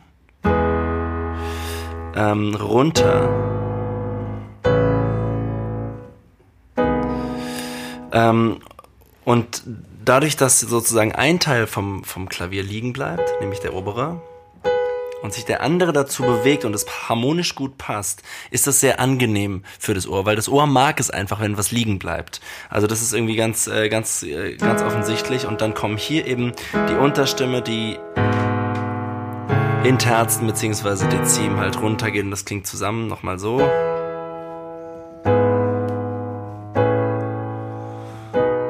Dann haben wir wieder hier diesen Effekt gehabt, dass das äh, Klavier weggefiltert wird und der Platz da ist für den Gesang, der da ganz, ähm, ganz alleine sozusagen jetzt äh, stehen kann.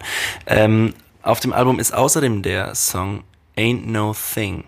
Und hier haben wir fast das gleiche Klavierintro. Diesmal in einer anderen Tonart, aber wir haben fast die gleiche Akkordprogression. Da hören wir mal kurz rein.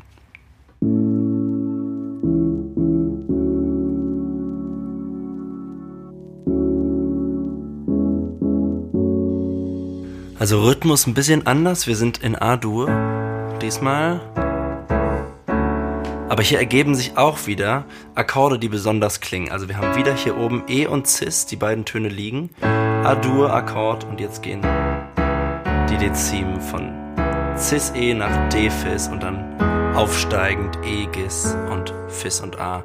Und das, ähm, zwischendurch landen wir dann zum Beispiel bei so einem schönen Akkord wie D mit großer Septime und None dazu. Und das klingt im Zusammenhang einfach besonders warm. Und gleichzeitig sehr melancholisch. Ne? Und das ist, glaube ich, auch ein, ähm, ja, ein sehr äh, typisches Merkmal für diesen, äh, für diesen Text, der da auch dahinter steht. Ne? Ich glaube, es Mhm. fängt an mit der Zeile I'm losing patience. Ne? Also ich verliere auch langsam die Geduld. Mhm. Lass uns mal weiter noch hören. Ich glaube, es gibt noch einen Schnipsel für Ain't a Thing. Ja, ain't, ain't a thing übrigens, hat das gerade ain't no thing Ja, ain't, gesagt. ain't no thing, ich weiß, ja. Ich, ich glaube, das wird später im Gesang auch nochmal so aufgegriffen. Es Deswegen ist, habe ich das es ist, glaube ich, es ist aber auch meiner Meinung nach einer der, vielleicht sogar der persönlichste Track auf der Platte, weil der Text ist vorwiegend, ist komplett von ihm, also hat er, hat er ganz allein geschrieben, gibt es keinen, ähm, gibt es keinen, zumindest keinen überlieferten Co-Autor in die Richtung. Die, besonders der Refrain, der hat es dann nochmal in sich, was das angeht. I swear I'm losing patience for all of these fucking situations.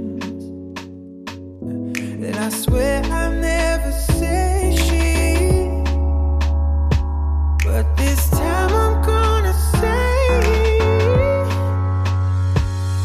When the record's on the final song, and the parties will be long, long gone. All the pretenders and the hangers on can go find themselves another one. But it ain't nothing, yeah. But it ain't nothing, but it, but it ain't nothing. But it, but it ain't nothing, it ain't nothing, baby. Yeah. It ain't nothing, baby. Auch hier wieder ein pentatonisches Riff natürlich und ich finde, wenn man den Text so mitliest, dann klingt es fast ein bisschen wütend, ja. Mhm. Also, weil es es geht in, in diesem Text darum, dass er die Geduld verliert und dass er es satt hat, ne? Und dass er niemals äh, etwas sagen würde, ne? I swear I never say shit, but this time I'm gonna say it.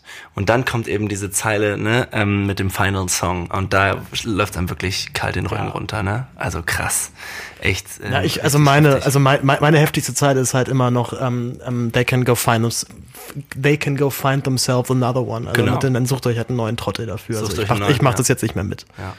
Und er steigt, er, ist, er steigt wirklich aus, ne? Das ist, das ist heftig. Und äh, du hast vorhin die Naivität angesprochen und ähm, es ist wirklich positiv gemeint. Also es ist eine sehr überzeugende Naivität. Ne? Das drückt sich in so, einem, in so einem Klavier auch aus, weil es passiert nicht viel und doch passiert eine ganze Menge. Dadurch, dass eben einige Stimmen die ganze Zeit da bleiben und, und, und sich nicht verändern. Also sehr, sehr, sehr, sehr eindrückliches Beispiel dieser Song, auf jeden Fall. Ähm, und jetzt sind wir wirklich fast am Ende und jetzt ähm, ähm, haben wir ja vorhin schon mal kurz gesagt, dass wir beide sehr emotional geworden sind, ähm, äh, als wir als wir uns mit dem Thema beschäftigt haben. Und ich habe tatsächlich ähm, ein spezielles Erlebnis gehabt mit dem letzten Song auf dem Album und der heißt Fades Away. Ähm, und das ist eine Zeile, äh, oder der, der Song beruht auf einer Zeile von Avicii, ähm, die er selber geschrieben hat und die heißt Don't You Love It when it all just fades away. Also liebst du es nicht auch so, wenn alles verblasst? Und das ist natürlich auch, also extrem berührend und, und, und sehr, sehr emotional. Es geht sehr unter die Haut. Ähm, und ich bin neulich da durch die Straßen gelaufen, ganz unbescholten, habe diesen Song gehört und bin auf einmal in Tränen ausgebrochen, weil ich einfach nicht mehr, ähm, ich weiß nicht, ich habe es in dem Moment nicht, nicht, äh, nicht mehr ausgehalten und es also und gleichzeitig fand ich es wunderschön. Also Mhm. es war, ähm, das ist ein, ein Song, der mich irgendwie jetzt erst nach einer nach einer Weile oder erst gerade vor vor ein zwei Tagen so richtig ge, ge, gecatcht hat. So und das ist vielleicht auch ein guter Punkt äh, aufzuhören, ne? Bei, bei bei diesem Song, weil er weil er das Ende so schön beschreibt.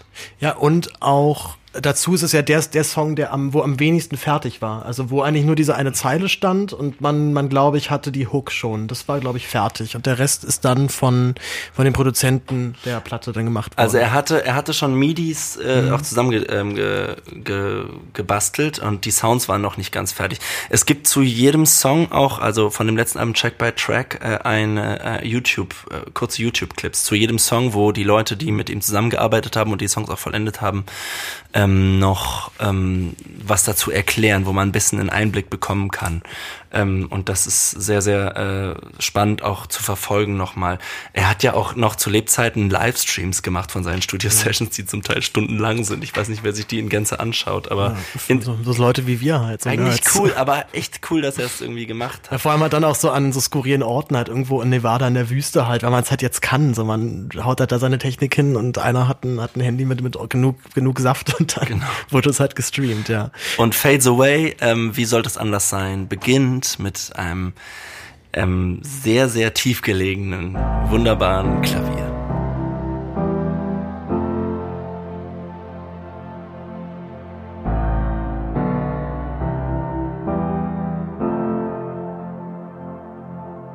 All of the troubled times that we have overcome. All of the tries to find somewhere that we belong. Cause all of the days out, all of the days out on the run. Das Klavier hier natürlich aufgefüllt, auch mit diesen Streicher-Synthesizern und diesem fetten Klang. Das kann das Keyboard hier gerade nicht reproduzieren, aber wir haben hier Dezim wieder, ähm, wie vorhin. die diese aufsteigende Linie haben. Also im Prinzip eine Terzmelodie. Aber dadurch, dass es eben eine Oktave auseinander liegt, kriegt es eben so einen düsteren Klang, der letztendlich aber eine tröstende Wendung nimmt. Und sozusagen so ein bisschen, für mich klingt es wie so ein Aufwachen irgendwie jetzt so der nächste Morgen, der Morgen danach, nach der großen Party. Ähm, das ist für mich äh, dieser, dieser Klang von diesen tiefen Septimen. Es geht weiter im Song. Und zwar mit dieser Kadenz, die nach C-Dur führt. Ich weiß nicht, ob du das hörst, Paul. Aber irgendwie ist das nochmal so eine ganz andere Art von Ankommen irgendwie. Ne? Wir haben vorher dieses A-Moll und dann auf einmal sind wir irgendwie ne, in der Parallel schon A C-Dur und da leuchtet es mehr. Hm. Nee, Gehen wir weiter voll. zum, zum Pre-Chorus. Don't you love it how it all just fades away?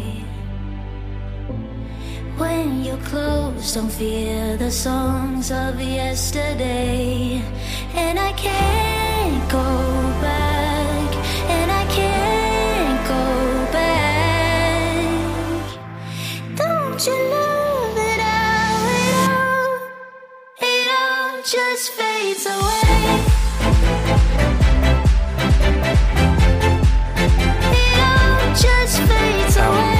Away wird jetzt hier ausgefadet, ironischerweise. Ne? Aber ähm, wir haben hier keine Pentatonik und nur diese Dezimbewegung. Und ähm, ähm, wir haben auch eine, eine Wendung, die, die wieder auf diese Dur-Geschichte, ähm, das hatten wir vorhin, äh, anspielt mit, ähm, wo ich auf die Spice Girls kurz Bezug genommen hatte. Und zwar A-Moll, D-Dur. Und das kriegt auch wieder dieses Leuchtende. Ne? Also das heißt, dieser Song klingt nicht nur pessimistisch, sondern hat eigentlich eine, eine Sicht auf, äh, auf die Dinge, wie sie sagen. Also es klingt so verklärend, finde ich, dadurch, dass diese Akkorde irgendwie so archaisch klingen. Und dann kommt auf einmal dieser Dur-Akkord im Moll-Kontext, also A-Moll, D-Dur als vierte Stufe. F-Dur und G-Dur. Also, das ist eine besondere Wendung irgendwie an der Stelle, weil sie Hoffnung macht und das halt genau bei der Zeile Don't you love it, how it all, it all just fades away. Und dann finde ich den Punkt noch krass, wo der Song Tempo aufnimmt. Und das können wir nicht mehr in Gänze spielen, weil der Song ist wahnsinnig kurz und wir dürfen nur weniger als 50 Prozent zeigen. Aber ich empfehle an dieser Stelle einmal kurz den, den Podcast anzuhalten und, und, und den Song einmal durchzuhören. Einfach weil er zwei Minuten dauert und weil es einfach ähm, ein besonderes Erlebnis ist, finde ich, den Song zu hören. Wir empfehlen ja sowieso natürlich alle Songs danach nochmal in der Playlist zu hören, die wir bei Spotify dann auch zur Verfügung stellen. Und zu der Kürze der Tracks ganz allgemein noch, das ist ja eine Sache, die in der Musikkritik dann auch häufig bemängelt wurde. Die Songs sind so kurz und viele meinten auch, man hört, dass es von Avicii nicht fertiggestellt wurde. Äh, Das mit der Kürze liegt vermutlich wirklich daran, dass die, dass viele äh, also dass, dass sich, dass sich natürlich jetzt keiner getraut hat, dann so weit in die Songs einzugreifen. Also davor auf den beiden Platten gab es dann irgendwie Longtracks. Es gab Tracks, die waren sechs, sieben Minuten lang, die war eigentlich immer irgendwie einer vertreten. Das fehlt jetzt hier völlig. Äh, wie siehst du das? Glaubst du, das war einfach, man hat sich, man wollte da nicht so, so tief rein in die, in die Werke des Meisters? Ich finde die Kritik irgendwie schwierig. Also ähm, wir, wir wissen nun mal nicht, was er gemacht hätte und ich finde, da, zu kritisieren, dass dieses Album ja nicht der Real Deal ist, das ist einfach was, was ein Kritiker, was einem Kritiker leicht von der Hand geht, weil ja klar äh, ist der ist der Meister selber sozusagen nicht mehr äh, unter uns und dann ist es natürlich leicht zu sagen, ja Moment, aber das ist doch jetzt nicht mehr Original Avicii. Ist es ja auch nicht. Trotzdem äh, kr- äh, haben wir beiden ja zum Beispiel das Gefühl, dass wir eine, eine Idee haben von dem, was er gewollt hat und was er gekonnt hat äh, und was was er vielleicht geplant hat mit dem Album, auch wenn es vielleicht anders geklungen hat. Ich glaube, er wollte auch nur eine EP machen mit Mhm. viel weniger Er Songs. wollte mehrere EPs Oder er machen. hatte diese 16 Songs ins Auge gefasst. Ähm, und ich finde das hinfällig und ich finde das auch äh, Quatsch, das zu, ähm, zu verurteilen, weil dieses Album äh, wirklich einen ganz besonderen Einblick gibt und ich finde auch den Gedanken, dass es vollendet wurde von den Leuten, die ganz eng mit ihm zusammengearbeitet haben, die sich auch, glaube ich, echt eine harte Zeit gemacht haben damit, zu überlegen, wie kriegen wir das gewuppt, ja. Dieser, äh, dieser Song von den Imagine Dragons, der da noch drauf ist, der, der unfertig auf dem ersten Album war, ohne Gesang, obwohl der Gesang schon angefangen war, der wurde jetzt nochmal mit Gesang gemacht, weil der Sänger von den Imagine Dragons einfach gesagt hat, shit, ich will, ich will jetzt nochmal das dazugeben, ja. Ich möchte nochmal, dass dieser Song in seiner Ursprungsidee irgendwie vollendet wird. Ähm, und ob das jetzt alles so war, wie Avicii es gemacht hätte, oder ob es jetzt einen Qualitätsverlust äh, gibt, ich finde, das ist eine, eine unangebrachte Kritik. Also ähm, ich werde da fast so ein bisschen grummelig, weil ich denke, hey, ähm, wir haben hier ein Album und das Geld geht in eine Stiftung, ne, ähm, die sich um, um, um Menschen kümmert, denen es schlecht geht.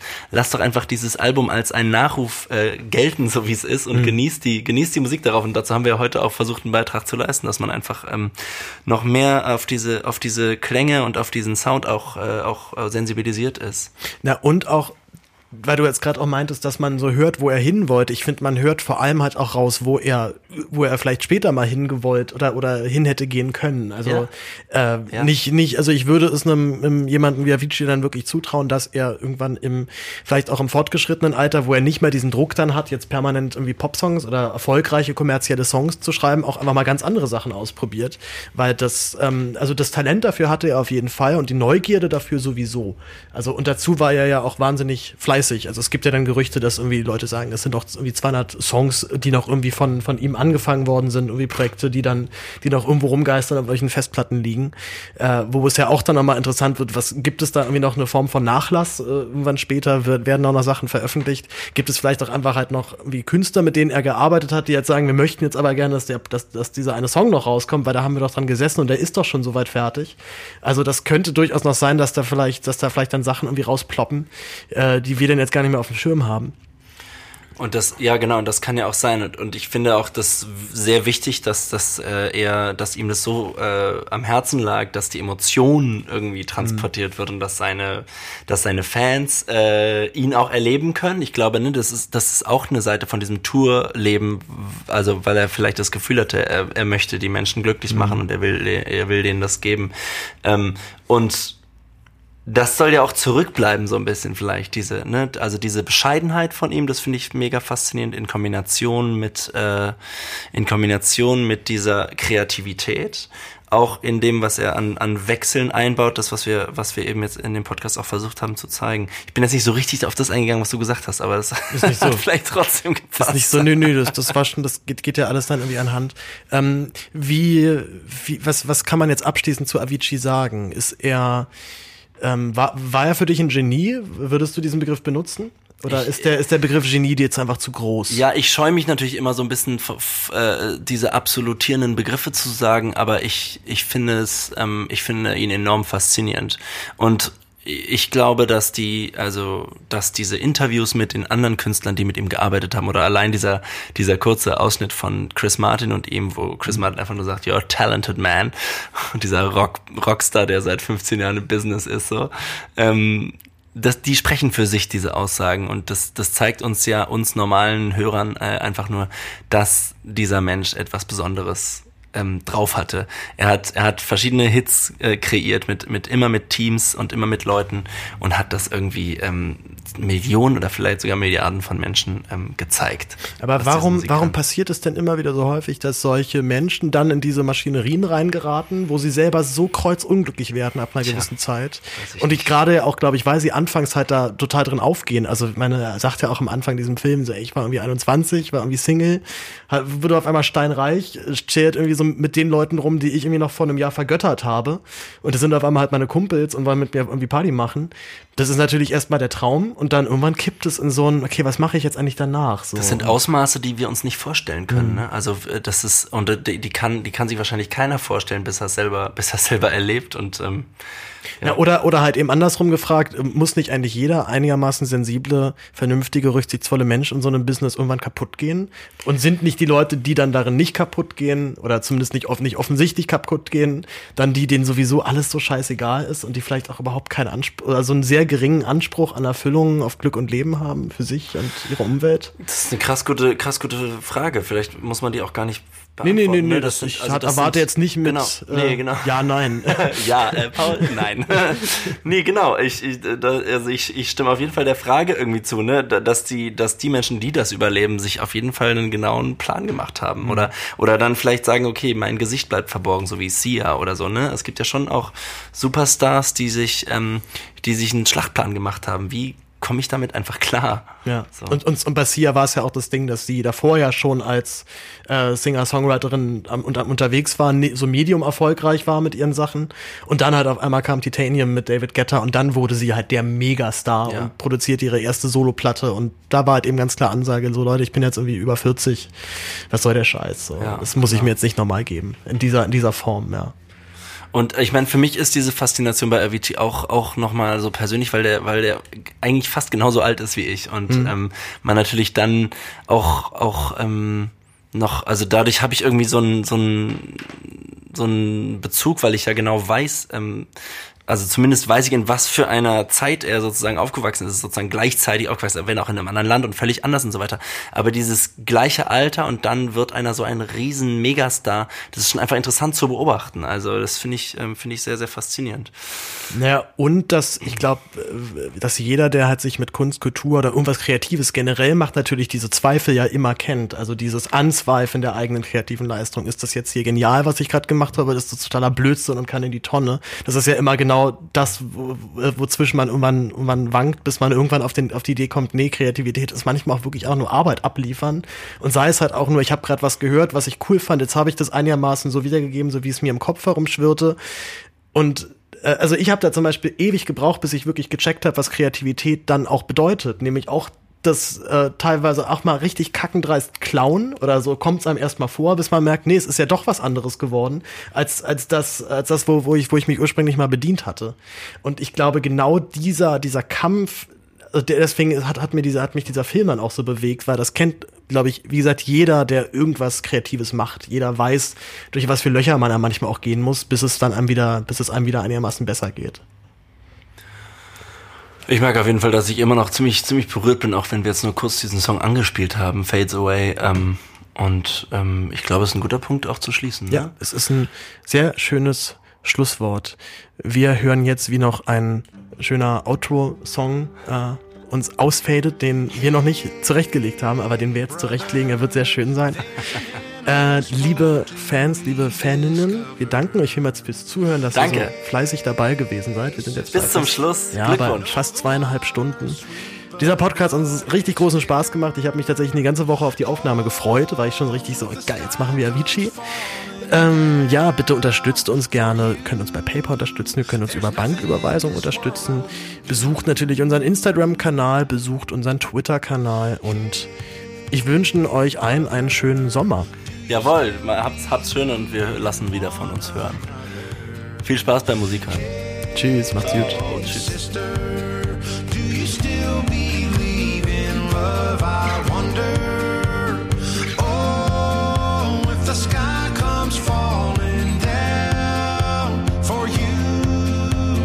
nothing in this world I